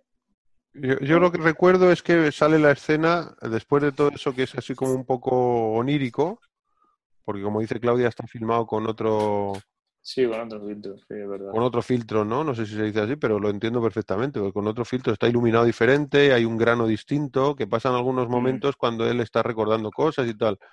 Es como ese rollo onírico Em, luego detrás de eso pasan ciertas cosas en ese momento, como por ejemplo que dos años después Naturel aparezca en el pueblo este donde está, dos años después sin saber si el tío está vivo, muerto o medio pensionista, aparezca que la está esperando esa pava y, y se queda embarazada y tal. Ahí le dije a Claudia, esto es mentira. y si no es mentira, no se, lo dijiste en serio. Sí, sí, le dije a Claudia, esto es mentira. Y si no es mentira, no se lo cree nadie. Quiero decir, em, sí, bueno, Claudia y yo comentamos la jugada, somos un poco como tu madre. pero bueno, ¿pero qué pasa? No, no, pero que me salió de dentro, porque salían cosas un poco raras, como lo que dice Claudia, ¿no? Es muy onírico, como toda la familia reunida y él les contaba. Sí, tú cuando me decías eso, yo como ya, tiene otro filtro. Sí, sí. Y luego cuando ya sale, lo, digo, no, no, no, tío, no, se te ha O sea, esa pava, sin saber dónde está el tipo ni lo que ha hecho, la pava esta que sale en esta película, mm. por lo menos lo que nos han contado de ella, o sea, una pava que es capaz de vivir de, la pasta de un tío que es traficante por el que muere gente y, hay gente que se queda podrida, mm, no me parece que sea el paradigma de, de, mujer que espera a su pareja. Pero es que no es que se haya ido a la cárcel y voy a verle cada fin de semana o cada dos semanas. No, no, no, es que no sé nada de él en dos años. Y en dos años esa pava joven, sana, de la calle, no ha encontrado a nadie con quien estar o no se ha hecho un novio, ni de vamos, que no me lo creo, no me lo creo. y, menos en una peli de Spike Lee. No mm. me cuentas que es una peli de, yo qué sé, no sé, pero de Spike Lee. De Disney. Y entonces, claro, y ahí pensé, uh, no, no, aquí no la están colando, esto es trola fijo. Y luego hay una escena que había, como eso me había parecido que era demasiado artificial, ya daba por hecho que el tipo había dado con sus huesos en la cárcel. Pero luego hay una escena con el filtro normal, otra vez la imagen normal, eh, con la cara reventada, que de hecho, que es lo que dice Víctor, ¿no? Yo creo que no llevaba su. No, no llevaba. Pero no. lo sé, no, no, no puedo afirmar. Lo tenía diferente, o sea, yo estoy. Pero sí que tenía otra vez el careto inflado, es como, no, esto es. Seguimos otra vez en el momento que lo ha recogido el viejo. Y, y de hecho me sobró esa escena, dije, me sobra esta escena, o sea, no hace falta que me digas que el tipo que no ha pasado esto, que quizá pase o no, pero que no ha pasado. No hace falta que me lo digas porque ya con lo que me has contado ya sé que es mentira. Me sobra un poco ese corte, ese plano. Pero es verdad que luego, eh, como se ve el coche, que sigue su camino, no sabe si al final tira por la derecha, tira por la izquierda, o sea que en realidad el final sí que considero que puede estar abierto. Si haya pasado eso, no. Pero que vaya a la cárcel tampoco es seguro, porque no sabe si al final tiran para la cárcel. Sí, claro, claro, eso es lo que pensé yo, es lo que quería decir. Pero es que ahora mismo he puesto un momento la película, lo, estoy viendo y no tiene la, no tiene suturas en la cara. Sutura, con lo cual no han ido al hospital. Ha pasado. Claro, no han ido al hospital. Es decir, que el, el, padre yo creo que es que le lleva directamente a la cárcel. Es que yo cuando la estaba viendo, tío, y le dice el padre, bueno, tú decides, en la cárcel vas a estar chungo y tal y cual, yo puedo tirar ahora por aquí, te llevo al hospital, luego te digo, me, a mí me saltaron todas las alarmas, porque un padre no hace eso. el padre lo que quiere es que el hijo se meta en los menores líos posibles, tío. Pero claro, por otro lado, habían estado inflando durante tanto tiempo en la película lo chungo que es la cárcel, que es que te queda muy claro lo que, el tipo no va a sobrevivir. Que le parten la cara para entrar más o menos. ¿Cómo? Pero que dice, no, no, es que, claro, en otras pelis se va, estuvo siete años en la cárcel, cinco, ya, ya. pero que te está diciendo que han metido 700 personas en el gimnasio porque no había sitio para meter a la peña y que va a estar metido con no sé cuántas personas dentro de un, de un cuchitril y que en cuanto se apague la luz y se van los guardias, lo más probable es que le pongan una rodilla en la espalda y, y a morir por, la patria. Dice, y, y aparecerá alguien y me romperá la dentadura con una con una tubería, pues solamente para demostrarme que me puede romper la dentadura y luego pues para que sea más fácil que haga todo lo que querrán que haga, ¿no? Y sea menos peligroso. Entonces, claro, también hay un punto ahí que dices, guay, pero un padre que cuide al hijo y sea consciente de dónde se va a meter el hijo, y este padre tiene pinta de que es muy consciente, porque está metido en negocios sucios y tal, eh, pues sí me podría cuadrar que le diga al hijo, nene, Sí, pírate, Vamos, ¿no? tío. Claro. Es el menor Sí. de los males. Es el menor. Sí. O sea, yo no me imagino a mi padre, si me meto en un lío, diciéndome, vamos a meternos en otro lío más gordo. No, mi viejo eh, lo- me, me baja de, a- a- al suelo, de- pero vamos, en 30 segundos. Mi viejo que en paz descanse. Me hubiera bajado al suelo en 30 segundos. Me hubiera dicho, ¿qué va, nene? Te lo vas, te lo comes, que te lo has guisado tú y aprendes para la próxima vez. Y yo te quiero mucho y te voy a estar yendo a ver todos los fines de semana y todo lo que tú quieras, pero tú te vas a comer esto porque eres un desgraciado. Y para que sean menos desgraciados el día de mañana, te vas a... Pero claro, si el Pero en una es cárcel de aquí. un tema- Claro, en una cárcel de aquí, efectivamente, pero claro, y, y también hay que pensar que hay muchos tipos de padre, que lo mismo No, no, tienes el padre duda. que dice, yo por mi hijo o se me ocurre cualquier cosa y, y nos vamos los dos juntos y nos escapamos y sí, sí, fácil, fácil. Pues simulas que lo has matado no, gloria. o algo así. Sí, sí, sí, es verdad. ¿eh? Claro, aquí cada uno cuenta su versión, ¿no? Porque a mí me impactó mucho esa reacción del padre. Dijo, no, no, no. Pero luego pensando le dije, oh, sí, sí, sí, porque el padre no es, no es em, ajeno al sitio donde va el hijo.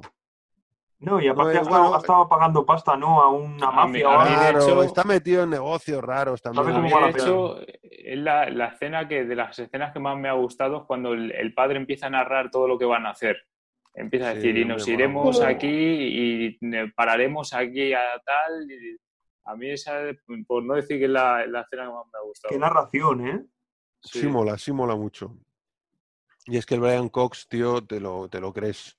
Y con la voz así rasgada que tiene en la versión original, te lo crees. Ostras, pues yo en la doblada también tiene una voz. Es que Mm. vaya, vaya dos voces, macho. Oh. Pues sí, lo que decíais. Dime. Dime, dime. No, lo que decíais, que si la película hubiera cerrado directamente con, con el Monty con la cabeza apoyada en el cristal del coche y dormido, pues ya está.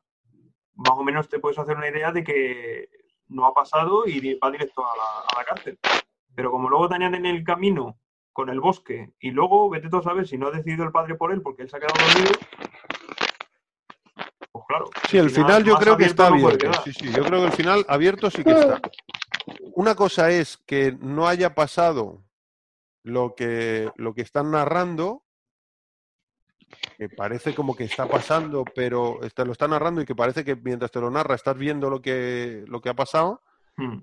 eh, pero en realidad creo que se queda en una narración, es como una idea o una Mm. propuesta o está en la cabeza del tipo, lo que sea.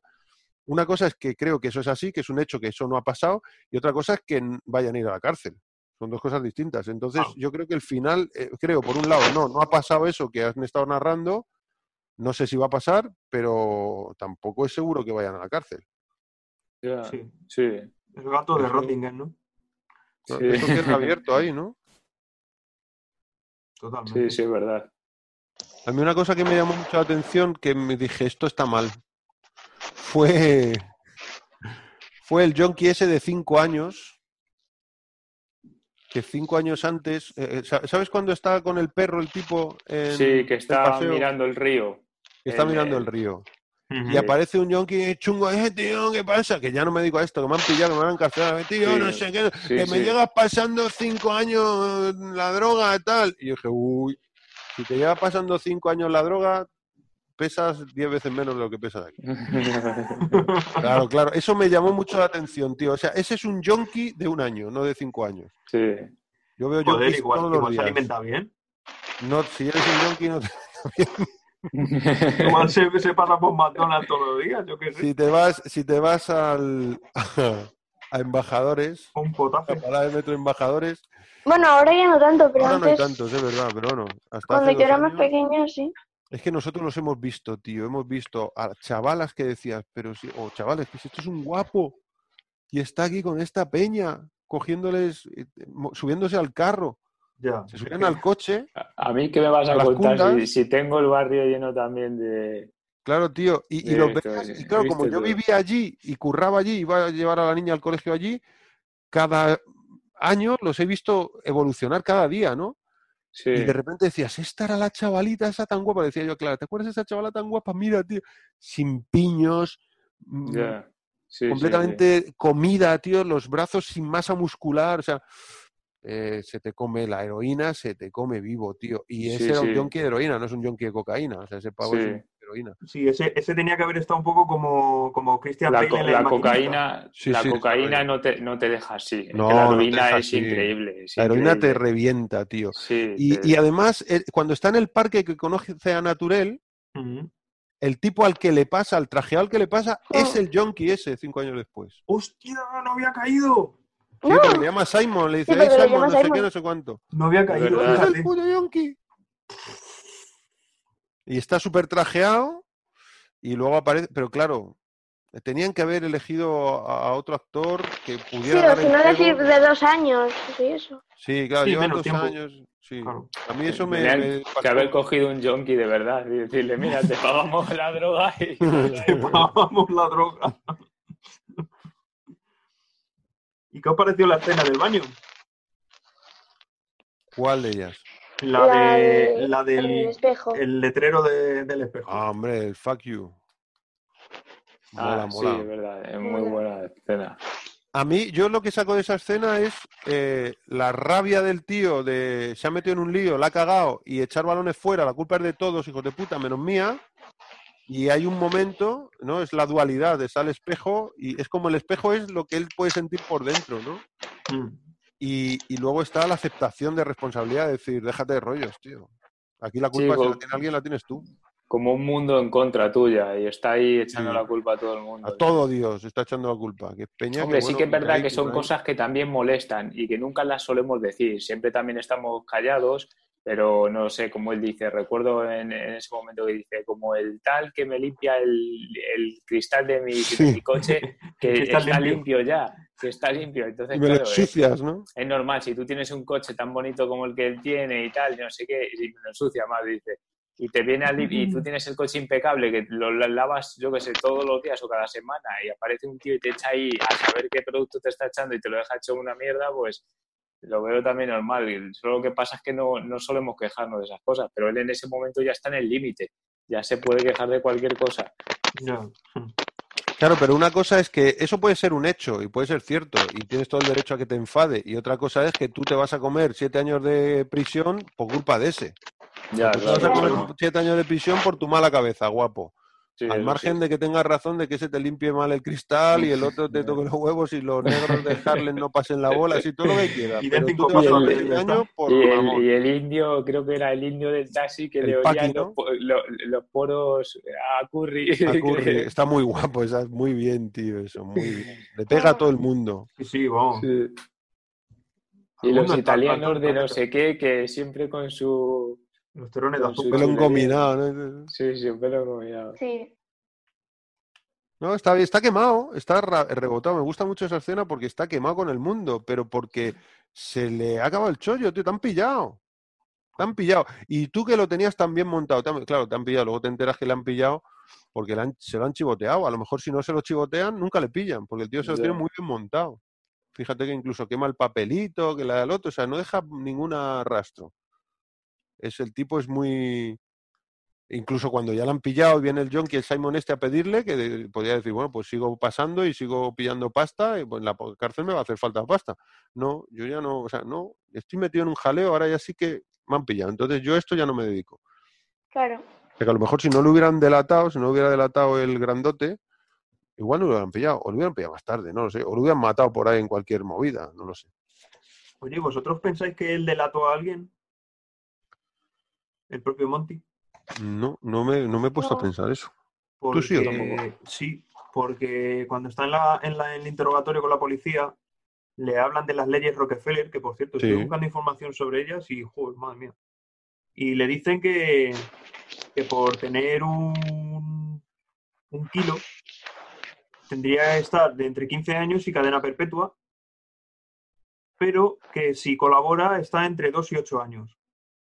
Entonces, ha colaborado, porque 7. Pero le dice eso que es, es si colabora o es que... Sí, eh, Si colabora y, ten- y que el, el fiscal tenga un buen día ese día. Pero, pero ah, yo que no entendí que fuera. Yo entendí no- que no si el fiscal tiene un buen día, te lo puede bajar a- al. O sea, yo no entendí que si colabora se lo baja a delito de segundo grado.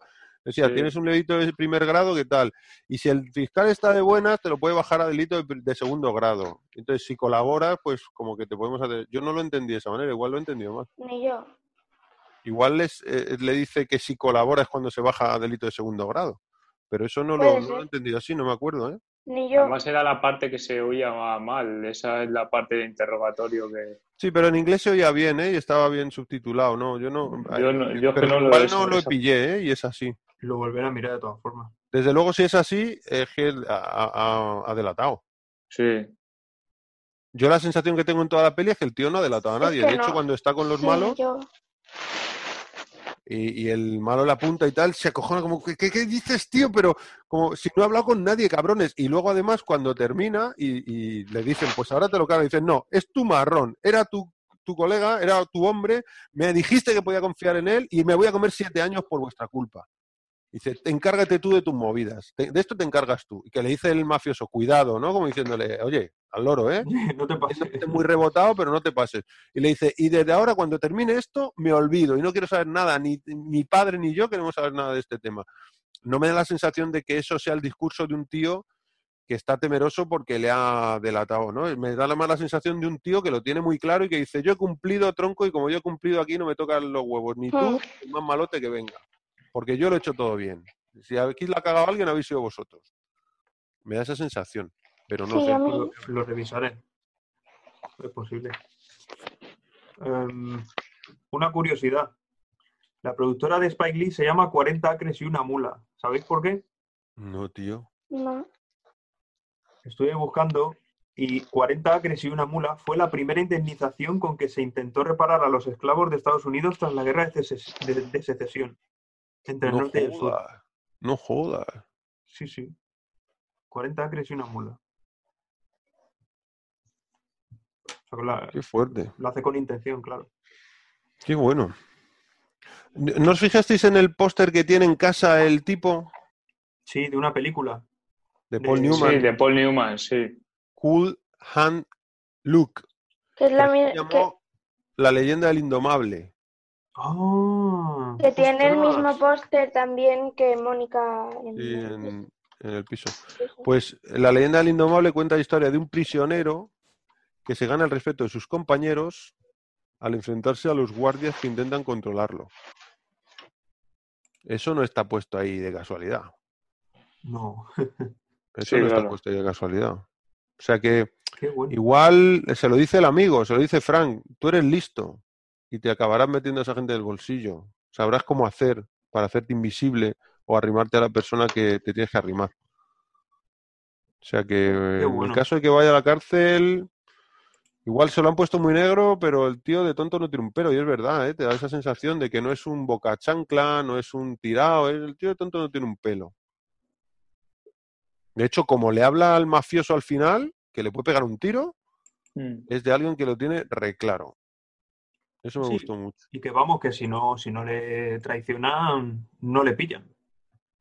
Si no, no le pillan. Según va la peli, no le pillan.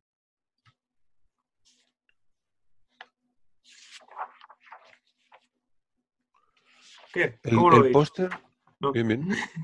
El póster de que dice Claudia, póster, eh, oso, eh, Friends. A ver si sale por aquí. Eh, póster, oso, serie Friends, Friends, TV serie, serie Friends, lo pongo aquí.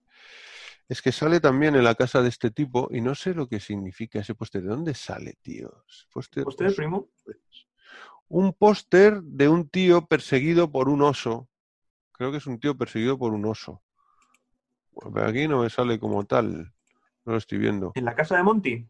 En la casa de Monty hay un cuadro que sale en Friends también. Cuadro. Oso, Friends. No, aquí no me sale. Mm, Y es que es el mismo cuadro, tío, y digo, ¿esto qué significa? Porque eso no está ahí por casualidad, o sea, esto lo ha tenido que poner alguien que se que le ha hecho caso al director, o eso, el dire de foto, o el atrecista, pero es- esas cosas no salen ahí porque salen de casualidad. Yo lo buscaré, ¿eh? porque no, no me ha dado tiempo a buscarlo. Cuadros, serie Friends. Estoy mirando ahora en directo. Sí, pues es un cuadrito de un oso, es, es como una, mm, como si fuera una caricatura.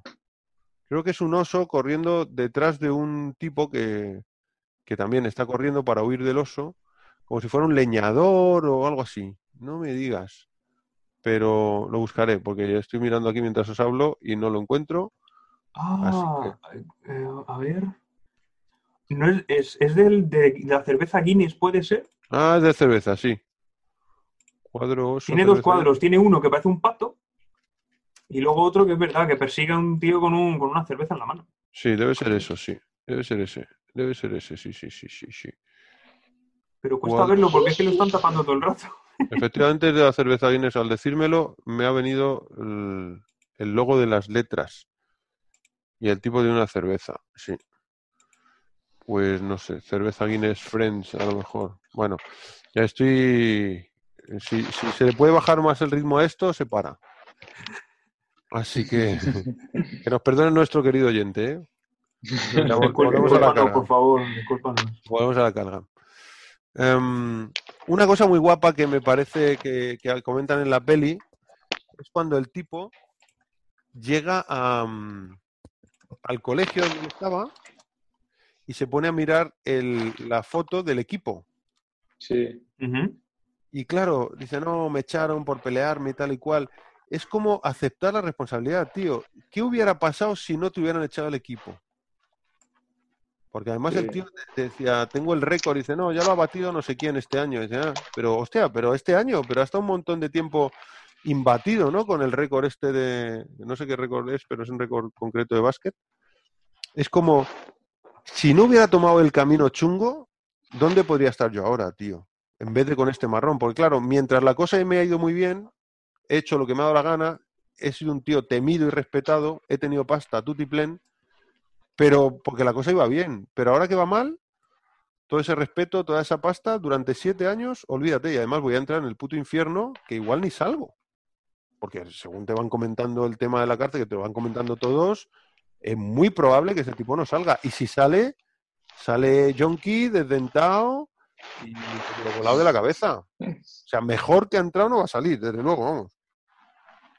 Desde luego no sale abogado de ahí. ¿Sabes? Entonces, claro, yo me apunté aquí lo de, ¿qué hubiera pasado si no lo hubieran echado el equipo, no?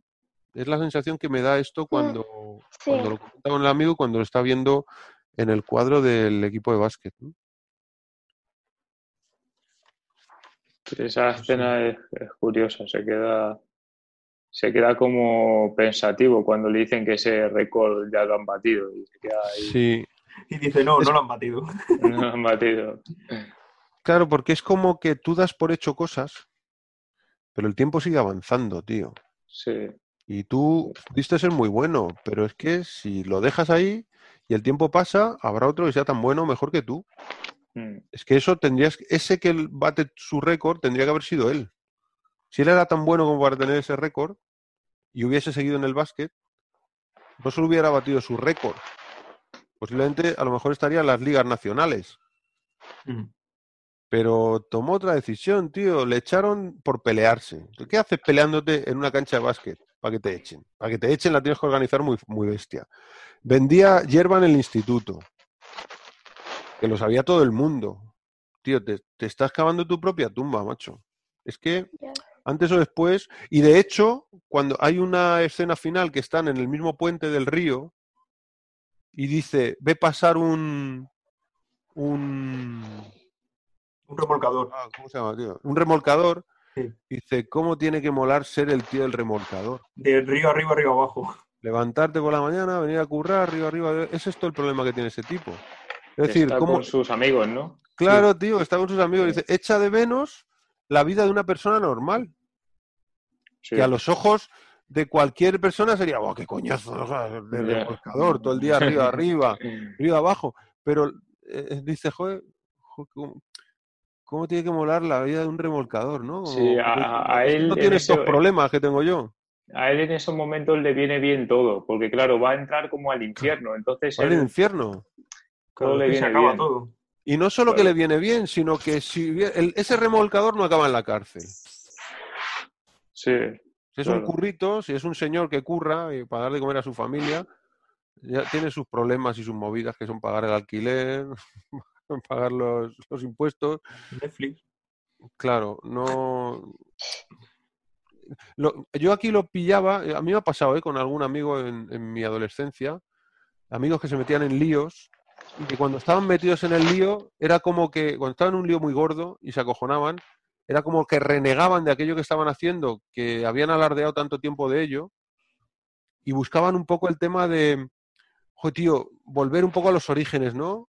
Con vosotros, que vais al gimnasio, vais al cine, estáis aquí en el parque a vuestro rollo, tío, es que es- en realidad la vida es esto, ¿no? Claro, la vida es esto ahora que te han pillado, o que te han metido en un problemón y hay una panda de 30 punkis buscándote. La vida es esto ahora, ¿no? Pero la vida es también lo que tú has estado haciendo mientras tú lo has estado haciendo. Es, es que hay muchos momentos como el final, ¿no? ¿Hacia dónde giras? ¿Qué camino tomas? Esto es la vida, es todo el rato así. ¿Qué camino tomas, tío? Porque hay veces que no depende de ti, pero las partes que dependen de ti, el responsable eres tú, macho.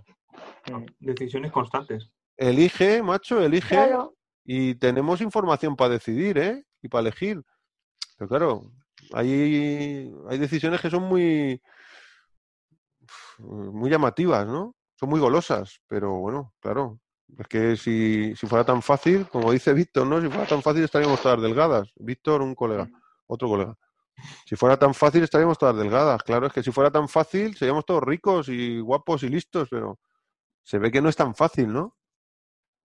Y que el que se mete en trapis porque dice, guau, pues esto es dinero fácil y tal, bueno, pero las cárceles están llenas y los cementerios están llenas de este, de este tipo de peña. mm. Pues sí, totalmente de Igual acuerdo. me pongo sermoneo demasiado, pero que a mí me Todavía ha pasado. ha ido, el oyente que tenemos nos ha ido. Bueno, está bien.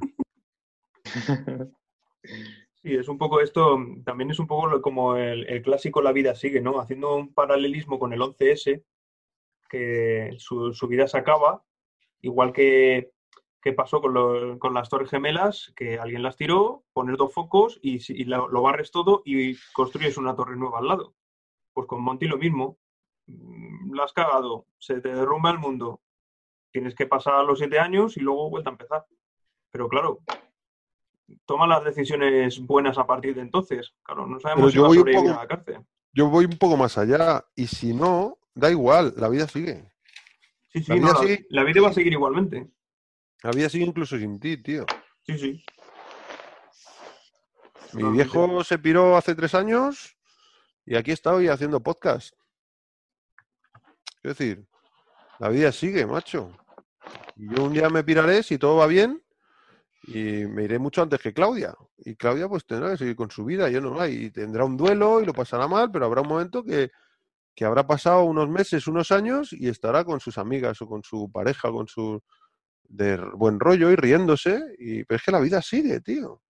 La vida sigue. Si se nos han muerto 30.000 personas en España y la vida sigue. Mm. Sí. O sea, para los que no sigue, es para los que se han pirado. Pero para el resto la vida sigue. Y eso está muy bien explicado en la peli. Es bueno, sí, para ti se acaba esto, es una locura, no sabes si saldrás, pero tu colega va a seguir yendo a currar y ganando pasta. Y el otro va a seguir siendo profe y tu novia, pues, a saber. Tu viejo, pues con sus movidas y con sus trapis. Como en ese momento sigue, en la... tío, mañana, no, decía que mañana lo más probable es que vuelva a salir el sol. aunque para ti no. Mm. Y cabe la posibilidad que para ti también, es decir, que, que, bueno, mientras estás vivo, pues no, lo que se dice, mientras hay vida hay esperanza. Bueno, pues cabe la posibilidad que para ti también, pero... Y si no, no pasa nada. Para el resto la vida sigue, tío. Con más pena, con menos, pero la vida sigue. A mí me gusta mucho de la peli eso, el, hacerte responsable de tus decisiones. No siempre puedes, o sea, no siempre la cosa depende de ti, qué duda cabe. Pero cuando depende de ti, en muchas ocasiones tú tienes la capacidad plena para girar a la izquierda o girar a la derecha, tío. Y eso es cosa tuya. Y bueno, pues te puedes equivocar una vez, te puedes equivocar dos, te puedes equivocar tres, pero si te equivocas siempre y te equivocas siempre para el mismo lado, nene, ¿sabes? Es Claro. como, joder, es que todas las chicas Sí. con las que estoy me salen tal y me hacen tal. Pues, pues a lo mejor el problema no es de las chicas con las que estás, a lo mejor el problema es tuyo. Que eliges raro, ¿no? Eh, no, sé hasta qué punto eh, echarle la culpa a los demás em, es útil. Puede que sea verdad, puede que haya veces que la culpa sea de otros. Pero a ti en qué pero te siempre- ayuda? Pero incluso en las veces que, es de otros, ¿a ti en qué te ayuda? Es decir, la culpa es de otros. ¿En qué te ayuda en eso? En descargarte responsabilidad, pero casi prefiero pensar que la culpa es mía, no la culpa, la responsabilidad es mía, que el, volante lo tengo yo, aunque sea mentira, porque tendré capacidad de hacer cosas.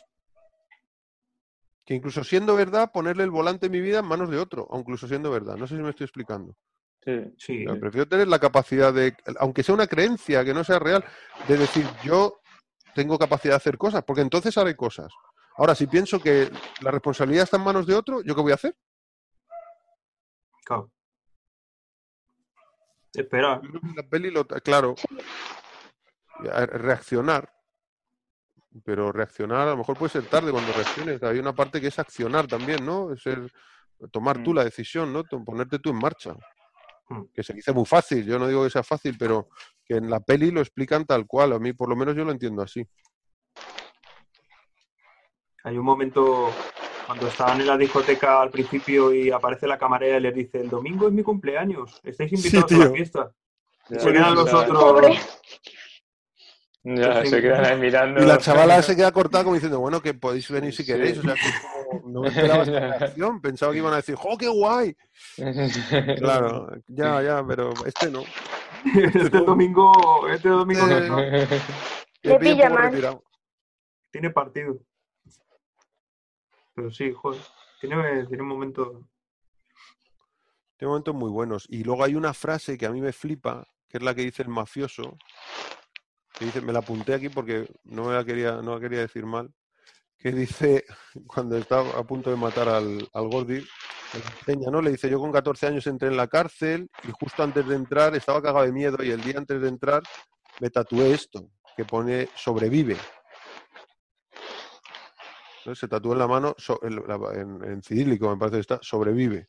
Hmm. Y le dice, al final hacemos lo que hay que hacer para so- sobrevivir. Eso me, me flipó, tío.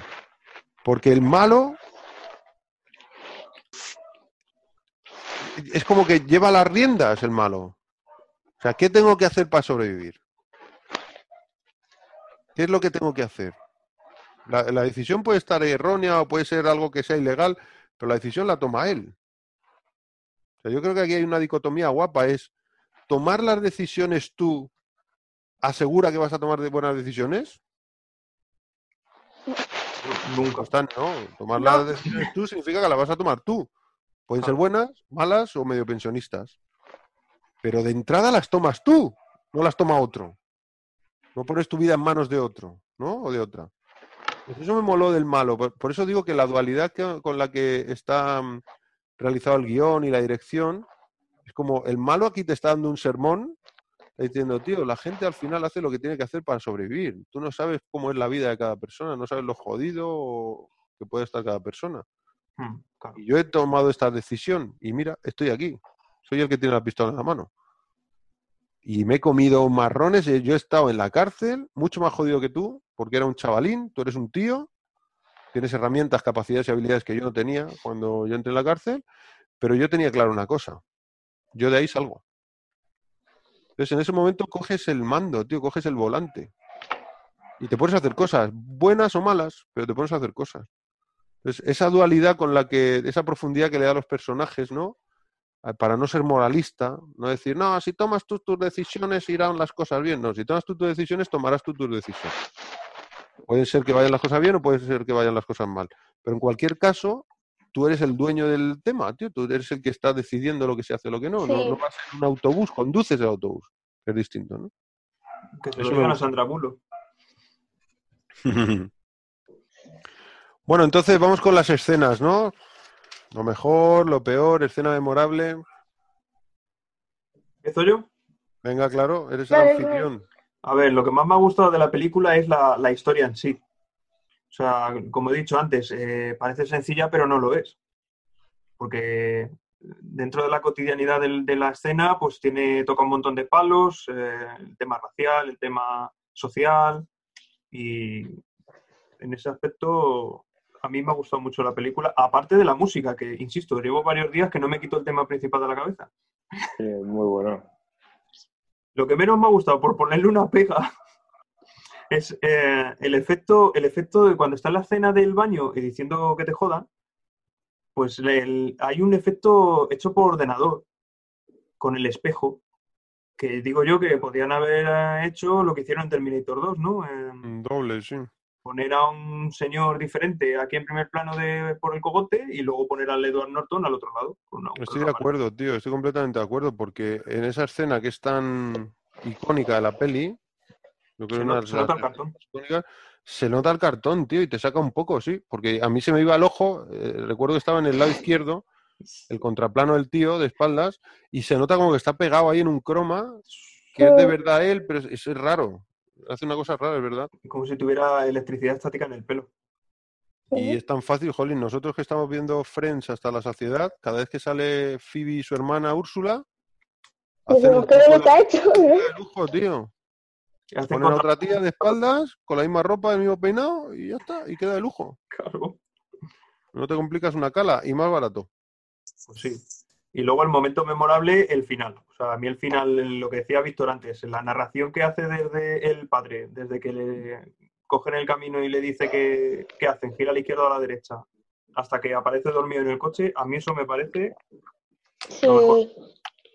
parece, vamos, uno de los mejores finales que yo he visto nunca. Muy bonito, sí, está guapo. ¿Y qué nota le pondrías? Hacia aquí hoy no nos vamos a imponer nota, primo. Hemos aprendido el- la lección. Joder, yo le pongo un 9. Yo es que tengo muchos 9. Creo que ca- tú y yo casi todos son nueves Sí, sí. o pero- 8,7. Es que, ma- 8,7 es que también. me gusta mucho, o sea, es que mm, además si encima te la pones y la ves del tirón, son dos horas y cuarto y veinte y joder, a mí me entretiene mucho. Sí, la verdad que no se hacen largas, tío. Hemos, todas las No. pelis que hemos. Luego dedicamos 10 minutillos a hablar un poco en general de, de estas pelis que hemos elegido, porque merece la pena, ¿eh? Porque creo que han sido muy buenas pelis. Sí, joder, buena Está elección. muy bien. Eh, Viti o Claudia, cualquiera de los dos. Pues Lo mejor, porque Claudia se.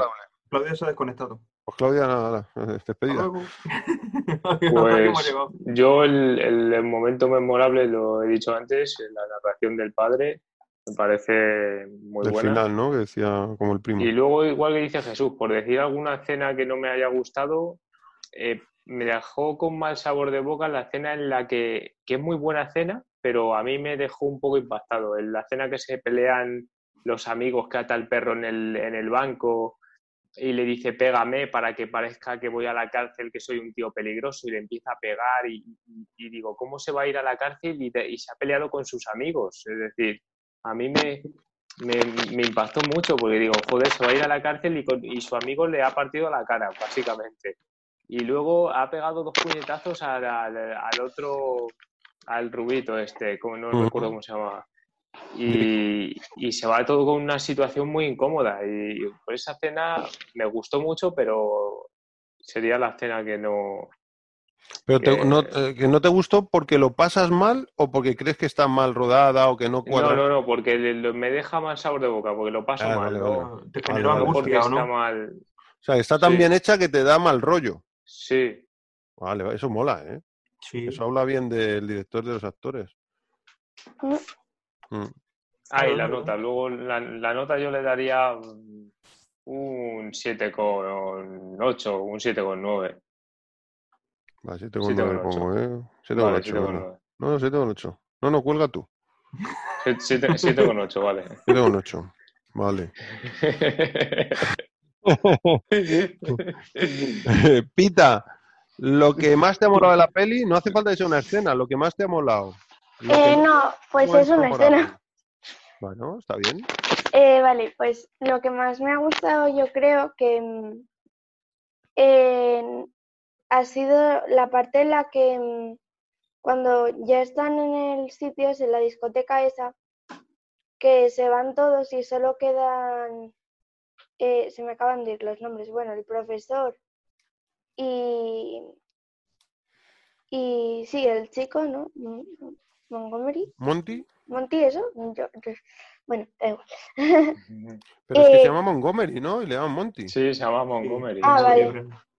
Y Jacob. Vale, pues eh, que le dice mm, lo de que le da su perro Oh, para que lo cuide, que esa es muy bonita, porque es el único que se ha preocupado por el perro. Entonces, Sí, esa es sí, mi escena favorita. Qué bueno. Sí, sí, porque el tipo le pregunta, ¿no? Por el perro. ¿Y, qué va a pasar con tu perro, no? Le pregunta. No, es, eh, a- ay, Montgomery no lo sabe, Monty no lo sabe, pero eh, Jacob se estaba hablando con el otro amigo Mm. eh, de. ¿y qué hará con su perro? No sé Eso, qué. eso, y luego exacto. cuando llegan a la discoteca y se quedan ellos dos solos, le dice, eh, te podrás quedar con mi perro y tal. Sí, está muy bien. Es un poco que, conoce bien a la gente que le rodea, ¿no? Porque A mí el perro me, ha perro. encantado en la película. El rol que juega el perro es buenísimo. Mm. Y es Un- personaje más. Sí. ¿Por qué? ¿Por qué? ¿El ¿Por qué qué? te ha molado el rol del perro? Mm, No lo sé, es como que le da esperanzas a él para, Ah, para vale, vale. seguir, para seguir, no sé, viviendo y además que, que tiene que hacerse cargo de él y eso pues quieras que no te da una actividad diaria. Como si le Una cosa que me gusta manera. mucho, a mí hay una cosa que me gusta mucho del perro, que es, Es que es eh, que el tipo, el tipo lo va a pegar. Sí, Exacto. esto no lo va a entender nadie porque hemos perdido Nunca se nos olvidará. el, el podcast de Lo recuperaremos. Pálido, preocupes. pero lo recuperaremos y hablaremos del maldito perro de cartón piedra. No nos callarán. Pero no. Pero el tipo al principio quiere matar al perro. El otro dice, vámonos, tío, déjate de rollo, vámonos. Y dice, pero, pero vamos a matarlo. Y cuando el perro se revela, dice, no, no, hay que salvarle. Dice, pero si lo ibas a matar hace un segundo. dice, sí, pero no sabía que tenía este espíritu el perro. No, Este ha perro llegado no su está para hora. morir. No ha Sí. llegado su hora, efectivamente. Es un poco la vida de él, ¿no? Mm. Y bueno, parece que está derrotado, parece que está todo perdido, pero ojo, yo, yo tengo esa teoría. Este pavo sale del trullo, si va al trullo, sale del trullo reforzado. Y además es que el perro, lo- él lo encontró así, estando en mal estado, y el perro le. Y él ayudó al perro, y luego es como que el perro le ayuda a él.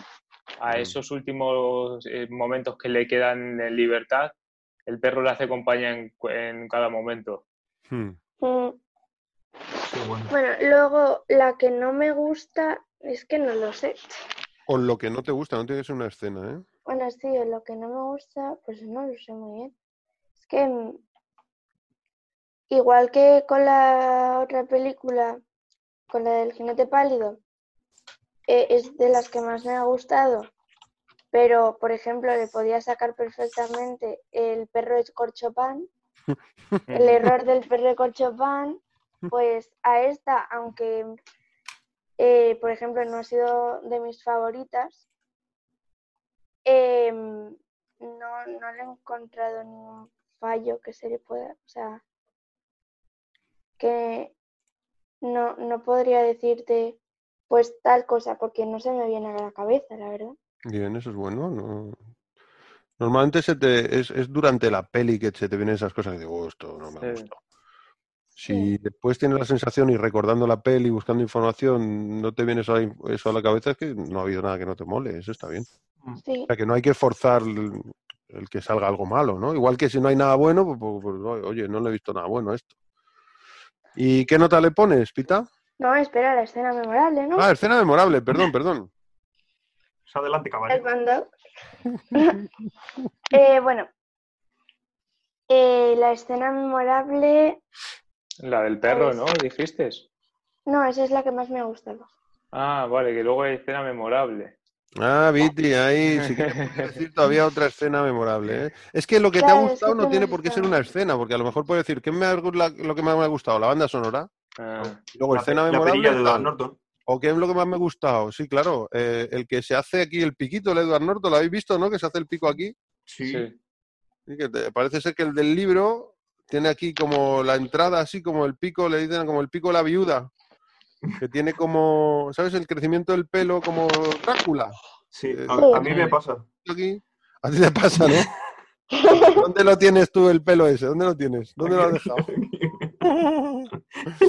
Y el Edward Norton parece ser que estaba tan flipado con la, con la novela que se lleva un, un- se puso, se hizo poner una, un- una prótesis para que bueno. parezca que él tiene el crecimiento así y no lo tiene así. Sí, el Edward Norton es que es un poquito pasado de, la, de vueltas, ¿eh? O sea que tampoco, igual tampoco es imprescindible eso. Porque eso lo va a ver el que ha visto la, el que ha leído la novela. Ya sabes en qué se fue el presupuesto.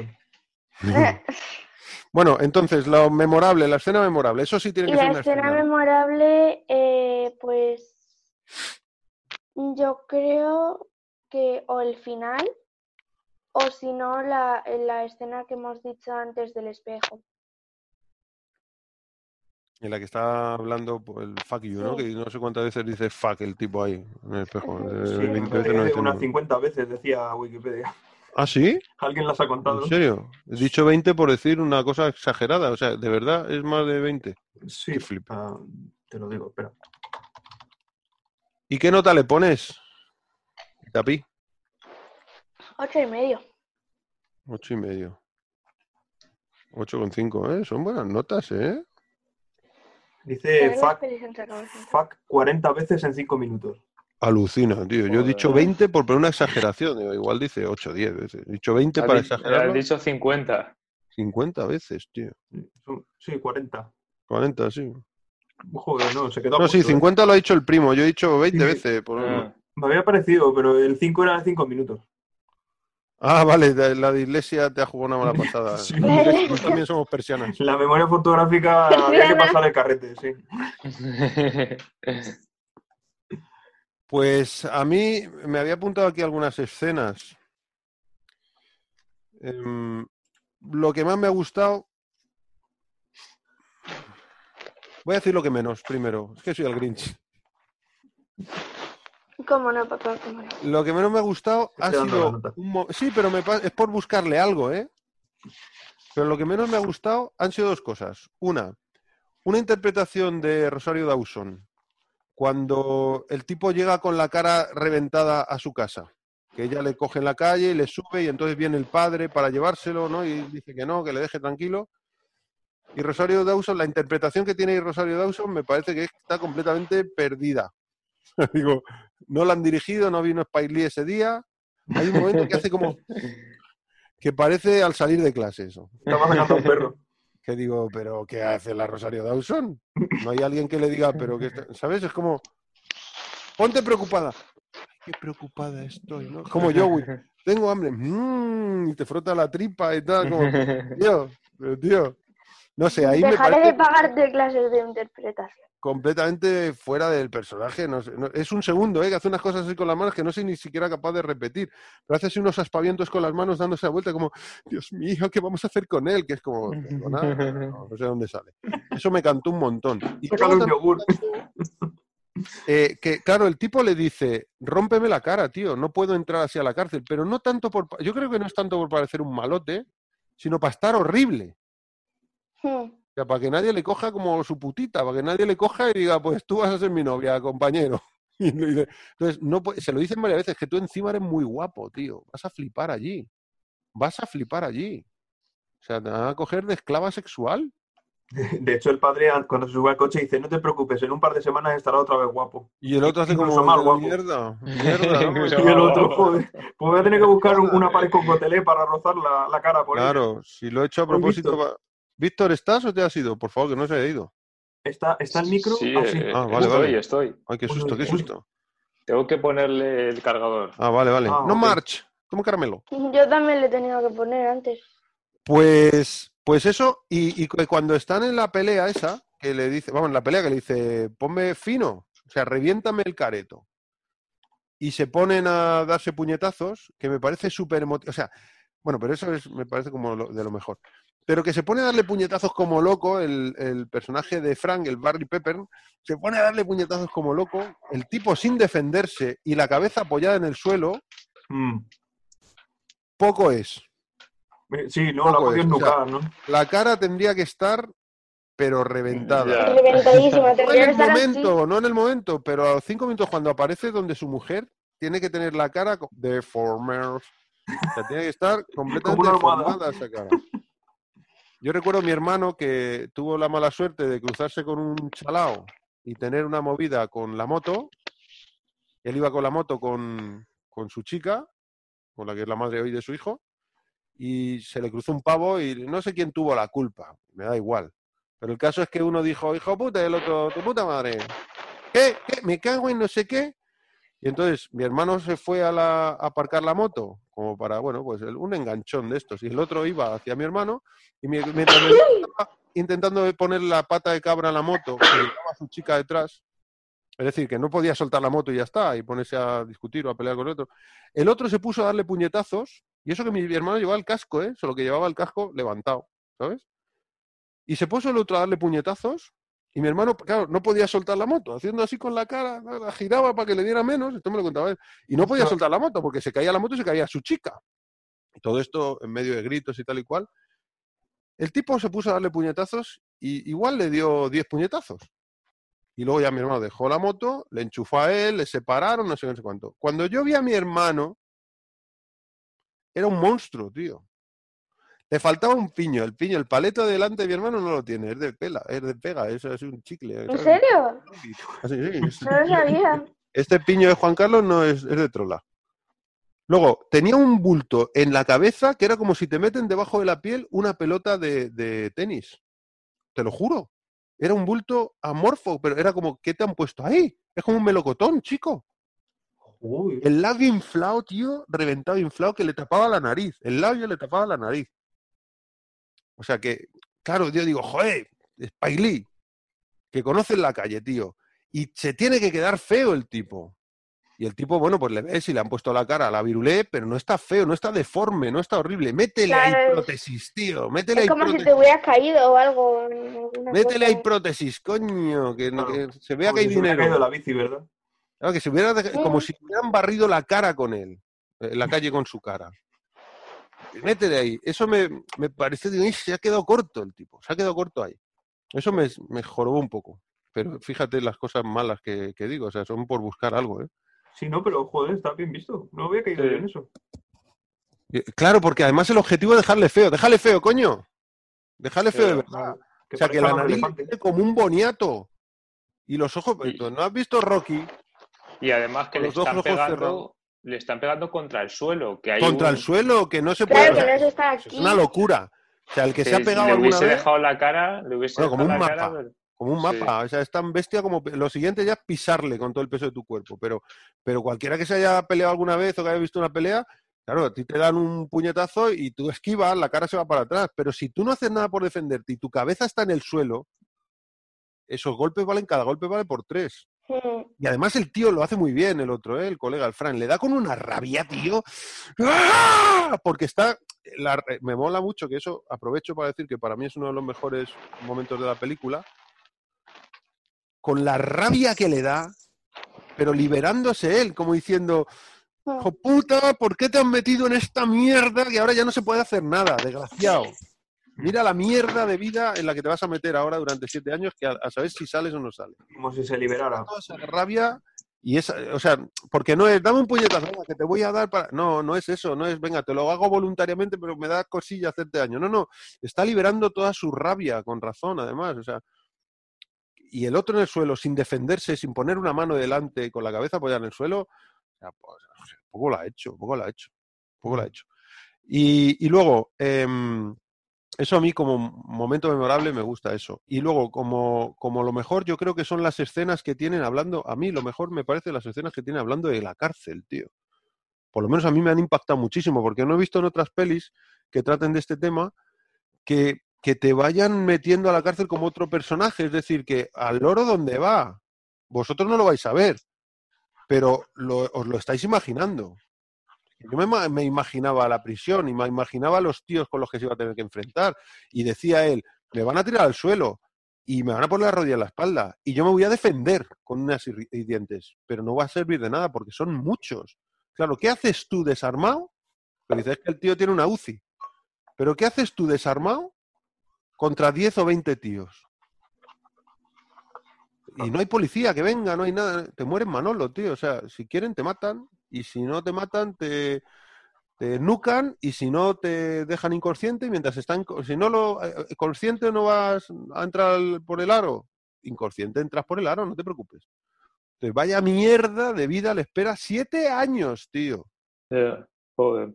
Eh, Todas esas escenas en las que está con su amigo Frank hablando en la discoteca, con esa luz azul que me parece maravilloso.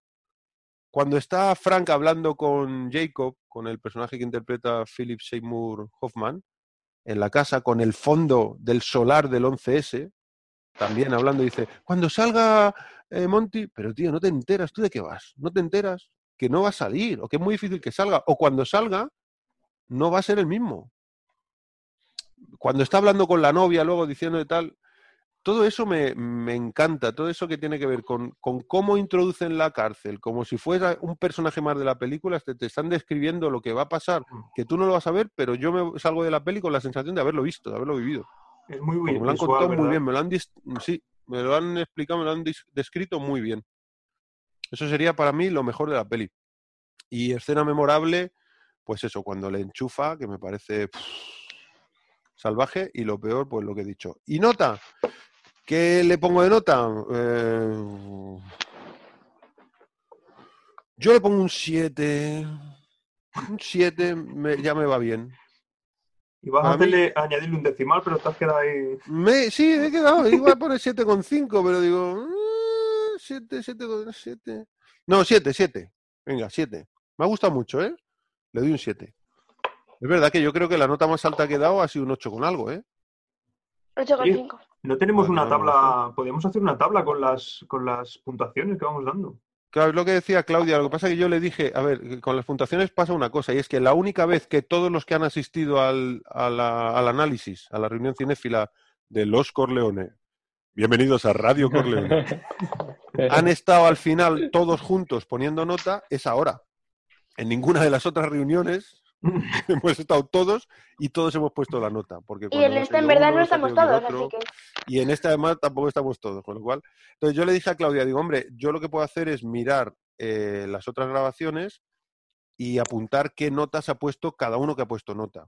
Claro. Y entonces luego decirle a los otros que no han estado que le pongan nota a esa peli y hacer un ranking. ¿no? De, la- de estas seis pelis, hacer un Sí. ranking. eso lo podemos hacer perfectamente. Pero claro, ahora mismo no podemos hacerlo porque faltan notas, falta gente, es imposible. Te falta, te falta. Ahora, lo que yo sí que haría es comentar durante dos minutos eh, el acierto que a mí me parece que ha sido elegir estas seis pelis, que es el primer bloque de pelis que hemos decidido analizar y que me han parecido maravillosas, o sea, me han encantado todas. Sí, han sido un acierto de películas, de verdad. A mí, Claro. mi- mis grandes descubrimientos. Bueno, yo Conan no lo había visto nunca. Amadeus me flipó, no lo había visto nunca. Y luego lo que mola es que pelis que ya has visto o has visto hace mucho tiempo, las redescubres y, y las ves con otros ojos. Estoy Mm. de acuerdo con eso, tío. A mí eso me ha pasado. no, no- no tienes pérdida en ninguna. Dices, ¿la he visto? No, no, no la has visto. No. Vuelve a verla. No, no, es diferente. Sí. Completamente de acuerdo. Eso me ha molado muchísimo. El descubrir Band of Glory, por ejemplo, joder, eh, fue la primera, ¿eh? Parece que han Mm. pasado mil años. Mm, Sí, tío. Muy guapa esa, ¿eh?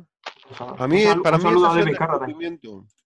Para mí, de, de esta, de esta mm, reunión cinéfilas, para mí el descubrimiento ha sido la de la de aquí, la de mi colega, la de Born for Glory, la de Víctor. Me ha parecido, un de- o sea, esa peli en la vida la hubiera visto. Me da igual que hubiera visto por ahí la carátula, que hubiera leído de qué iba, en la vida la hubiera visto. De hecho, cuando la propuso Viti, claro, yo es que le tengo un gran respeto a Viti, me mola mucho su rollo. Y confío mucho en él. Dije, coño, ¿qué peli es esta, tío? Esto hay que verlo. Esto tiene que estar bien, si no, este nos la recomienda. Y, y, tío, es una peli de tres horacas que nos la vimos además en versión original.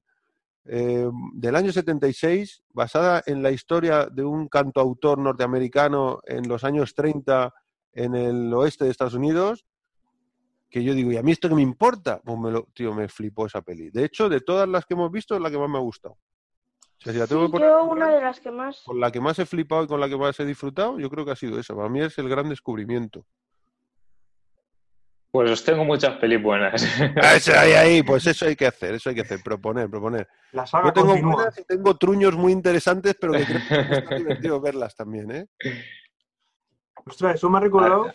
Eh, Además mientras- está... Ah, bueno, No, perdón. no, dale, dale, no, no, dale, dale, que voy a buscar una cosa mientras. Que, que tengo, bueno, si, si la habéis visto, pero la que iba a proponer esta semana, que la voy a proponer, A ver, a ver. a, a Claudio seguro que le va a gustar por el tema que lleva. Mm, Bueno, lo voy a decir porque no dice Es nada. algo de comer, es algo de comer. Si me va a gustar No. a mí, bollería industrial, ¿o no? El te- Donut. tema, te- tema médico. Ah, vale, vale. Y se- no le spoiler, venga, la- lo No, decimos en no- el... no digo nada más. No digas nada más. Joder, tío, yo qué sé, puede ser cualquier cosa. El doctor Frankenstein. Vale, vale. Bueno, sí, claro, a mí el tema médico me llama mucho la atención. Pero Pues es, ¿es un drama o es ciencia ficción o qué? Es un drama, diría yo. Vale, vale. Pues Frankenstein. porque- Reanimator. Hostia, Reanimator es para vérsela, ¿eh? También. Hostia, había una de Law muy buena de- en ese aspecto, ¿eh? Eh, que, te- que reclamaban los órganos de los, de los clientes. Y iban ellos personalmente Sí, a recogerlos. Sí, ahora no me acuerdo cómo se llama, pero sí, Iván personalmente, que, que va con el del ojo pipo, con el negro este del ojo pipo. ¿Cómo se llama? Sí, eh, Cuba Gooding Jr. No, No, no, Cuba Gooding Gooding Jr. no. Ay. ¿cómo se llama? Es más El que no mayor. es Junior. El que no es Junior. El senior. Senior, el senior. El senior. Que te lo digo, te lo digo. Sí, hombre. Ya que crea el problema, ¿No le dieron el Oscar a ese pibe por el papel Sí. que interpretó de... de, mm, ay, leche, que ahora no encuentro. Eh, ¿En la Repo Casa Men Blanca? se llama. Repo La peli Men se llama la peli, sí. Y el actor es, es Forrest Whitaker. Forrest Whitaker, tío, joder. Sí, leche. Ojo, Pipo Whitaker, claro. Pues esa película también tiene su aquel, ¿eh? Sí, sí. Pero no es esa, por lo que curiosa. dice Víctor, así que. No, no es eso. ¿Cuál será? ¿Cuál será? Espero que no la hayáis visto, porque si la habéis visto. Bueno, pero si la hemos visto, yo, yo he visto algunas de las que habéis propuesto. La, la historia interminable la había visto, el jinete pálido la había visto. Sí, aunque estén propuestas. Sí, es que lo que dice primo, yo creo que la ves con otros ojos, me encanta, Sí. ¿eh? Me encanta Sí, porque pero la me gusta más que no analizo, hayáis visto. Me gusta Sí, también es verdad, es, es como que Para se lleva la impacto, ¿no? doble sorpresa. Claro, claro, y, y aprendes una cosa nueva que no sabías. Sí, sí, es verdad, es verdad. Joder, Es pues yo no voy a poder dormir yo esta noche por culpa del Víctor, joder. Es que... No, pero si las, di- las diremos luego, ¿no? Ahora te lo Ah, dice, uf, tú tranquilo. Ay, cómo es, cómo es. Es que cómo se pone, es que no veas, no veas, macho. es que qué Jugáis tío con mis sentimientos y no puede ser. ansioso, se pone ansioso, tío. Sí, sí, hijo. Em, ¿Vosotros tenéis un ranking de vuestras pelis, de estas seis pelis que hemos visto, las podríais poner en un ranking así a, a bola pluma? Yo no, yo no podría. Es difícil, ¿eh? Yo lo he intentado y no he sido capaz. Sí, Y no, y no quiero tampoco, porque no quiero desmerecer a, a nadie. No, pero yo, ojo, ¿eh? Sí, sí, pero no, ojo, yo ¿Quieres creo... un ranking? Hazlo tú. No, pero yo creo, es verdad, porque dices, no, va a haber una que se, si haces un ranking hay una que se queda la última y una que se queda la Claro, primera. claro, claro. No, pero claro, yo lo pienso como que, como que son los seis campeones de, de- de la maratón de Nueva York, que hay 12.000 personas o 20.000 personas, no, 12.000 es una mierda, 100.000 personas y que hay las seis primeras.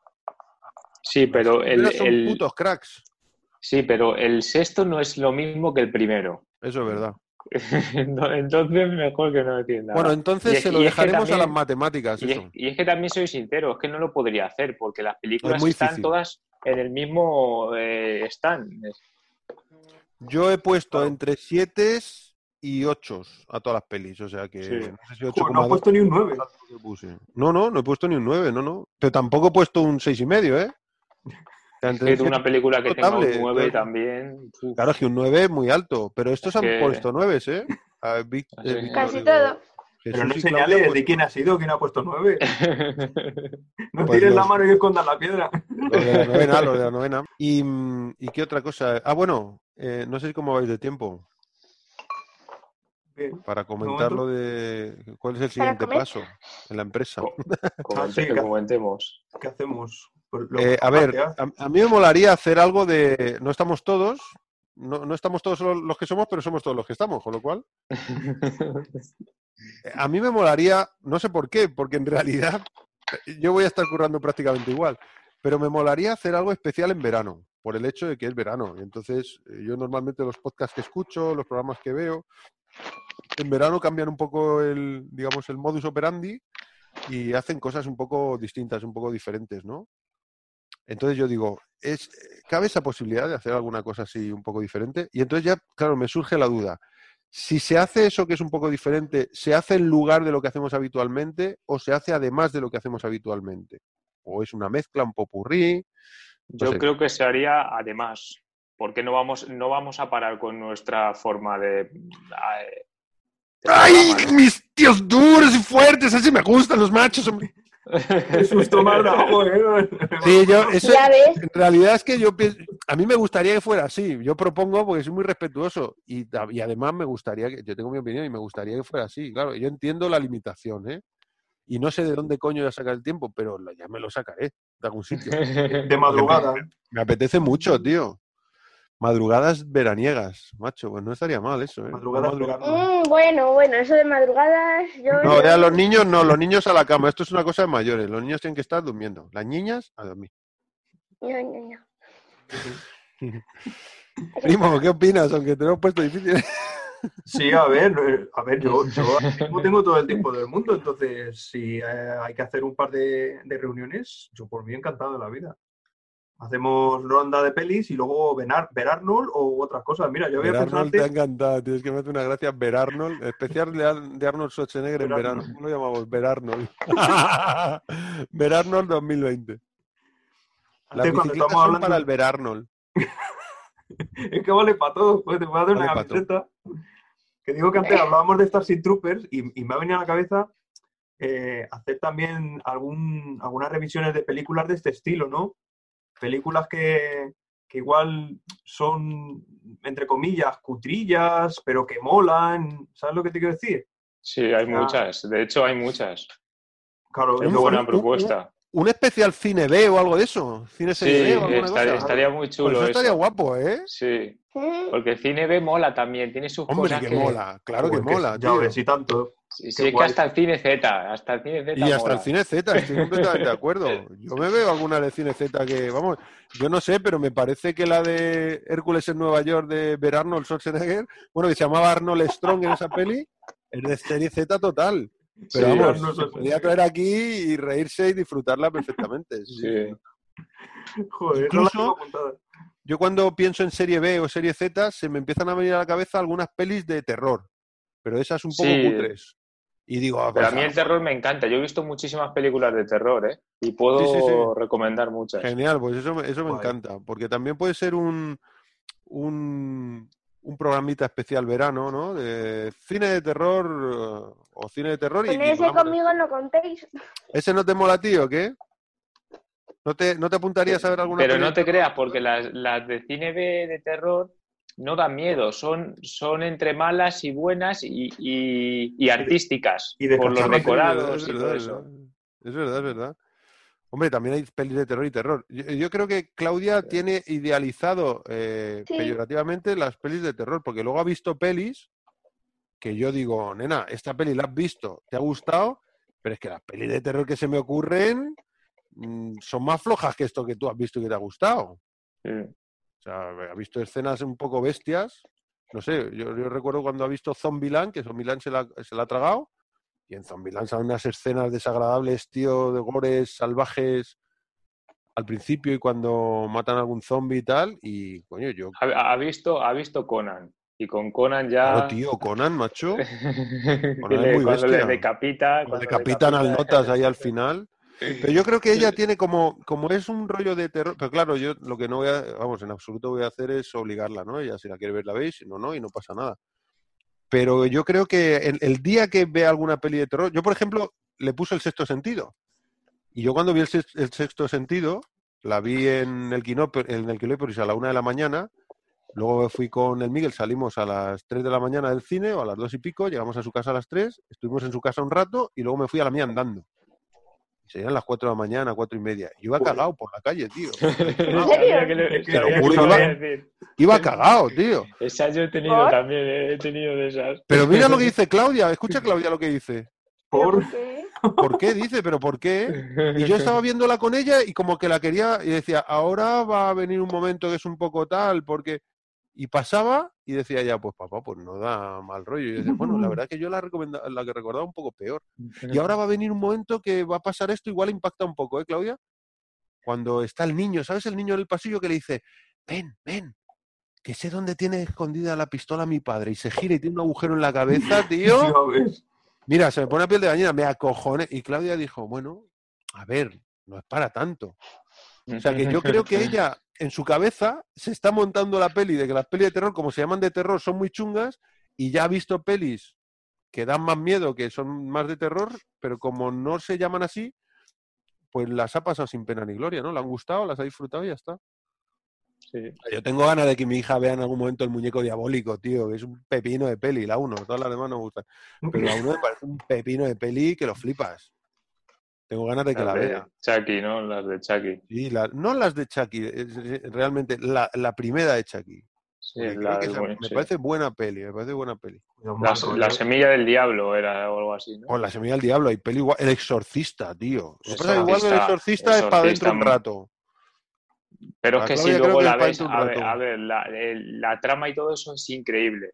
Pero a ver, si ya ha envejecido muy mal. El exorcista lo ves verdad, y, te, verdad. y te ríes un poco. Es Me decir, envejecido un poco, sí. Ostras, yo cuando la vi me... Uf, ojo, eh. Sí, yo cuando la vi, la vi en casa de mi tía, recuerdo que tenía siete años, me levanté por la noche a beber agua Madre y, estaba mi, y estaba mi primo viéndola, estaba mi primo viéndola y entré en VHS y entré y dije, ¿qué, qué estás viendo? Me dijo, esta película, no sé qué, mi primo es mayor que yo, es el primo de mi madre, tenía pues yo qué sé, pues él tenía, yo tenía 8, él tenía 25 y estaba viendo Yo la he hecho. y, y entré la empecé a ver y no dormí, imposible. No me decir, extraña, no me extraña, miedo. tío. Pero luego la vi, la vi más adelante, bueno, la he visto bastante veces. Y luego dices, a ver, si es que no- tiene cosas que te, te puede hacer hasta gracia de cómo, cómo están cre- creadas para que den miedo. ¿Sabes? Como cuando, bueno, la audio no ha visto, vamos a decirlo. No. Pero hay otras como el exorcismo de Emily Rose que da mucho más. Claro, esa da mucho mal rollo. A mí esa sí me da mal más. rollo. Yo esas, Sí. todas las del exorcismo de Millie Rose o las de... ¿Cómo se llama esto? Que es una... Sí, la de los... Una eh, trilogía, los Warren, ¿no? Los Warren. Sí, Ah, me da mal rollo. Y sin embargo, amiguitas de Claudia las han visto, la de Anabel y todo eso, ¿no, Claudia? Mm. Sí, Decías que Silvia la había visto, no sé quién la había visto. muchas. Pero hace dos o tres años, además. Claudia tiene 12 vos. años. No, nueve años. no, las que ha visto mm, Silvia Insidious Insidious, tío, no me jodas. Insidious, un Me cago de y no sé cago. O sea, yo soy No. mucho más cagón que las amigas de mi hija. Lo tengo clarísimo. Yo, yo, primo, Silvia es muy cagona, lo que pasa es que también le gustan y a ¿Cómo la vez se caga, entonces es como, no sé si verlas o no. yo, Claro. yo he tenido conversaciones de cine de terror, pero de, pero de pelis, como dices tú, los Warren y todo eso, con un chaval de 6 años hablando de cine de terror, pero que le Ya, flipaba. tío, yo Y flipo yo, eso. y yo, y yo, y yo flipando, hablando con él de cine, de cago. terror. Yo, me cago, yo me cago, yo me cago. Yo hay pelis que, por ejemplo, el muñeco diabólico, el exorcista, las he visto tantas veces que las disfruto, ya no me dan miedo, pero las disfruto y digo, coño, pero esto está bien hecho, esto está muy logrado, esto, ojo, qué bien plan- Mm. el planteamiento, la idea, qué bien elaborado está.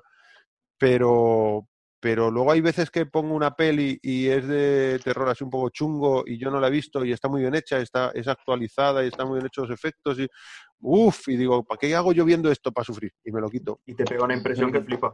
Y que me da mucha impresión, tío. Bueno, Sí. Clara se- no las puede ver porque luego se sueña por la noche.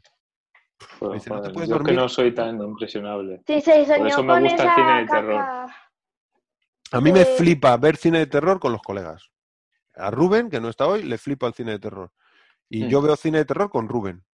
Han estrenado tal, vamos a verla. Y yo, venga, pues yo solo no voy a ir. Y con mi chica tampoco, a la nena tampoco la voy a llevar. Me voy con el Rubén. Yo es que al cine, al cine de cine, terror. cine de terror no puedo. Miguelito lo odia, no quiere nada, saber nada de cine de terror. Pero mira, ahora sabiendo que a Víctor también le mola, pues le tendremos en cuenta para, Yo es que veo cine de terror con Rubén. Porque, y también luego pasa una cosa, que es que las, las pelis de terror, la mayoría de las que se estrenan son un truño, nene. Sí, son. Qué Sí, sí, sí. malas son, nene. Qué malas son. Que yo digo, pero vaya, qué mal hecho está esto. No, es no se lo cree nadie esto. Y me saca completamente de la peli. Ya me da igual lo que cuenten. Sí, Pues- sí. pues yo Pero tengo cuando una en la cabeza. engancha, pa- pa- si hacemos un ciclo de cine de terror, jo. Ya está que puedo leer. no se puede decir. Vale, vale. No. Vale, vale, vale. La apunto. Apunta, apunta. Entonces, no sé, lo de, vamos, o sea, ¿os parece bien lo del, lo de que hagamos un añadido de, de especiales de verano?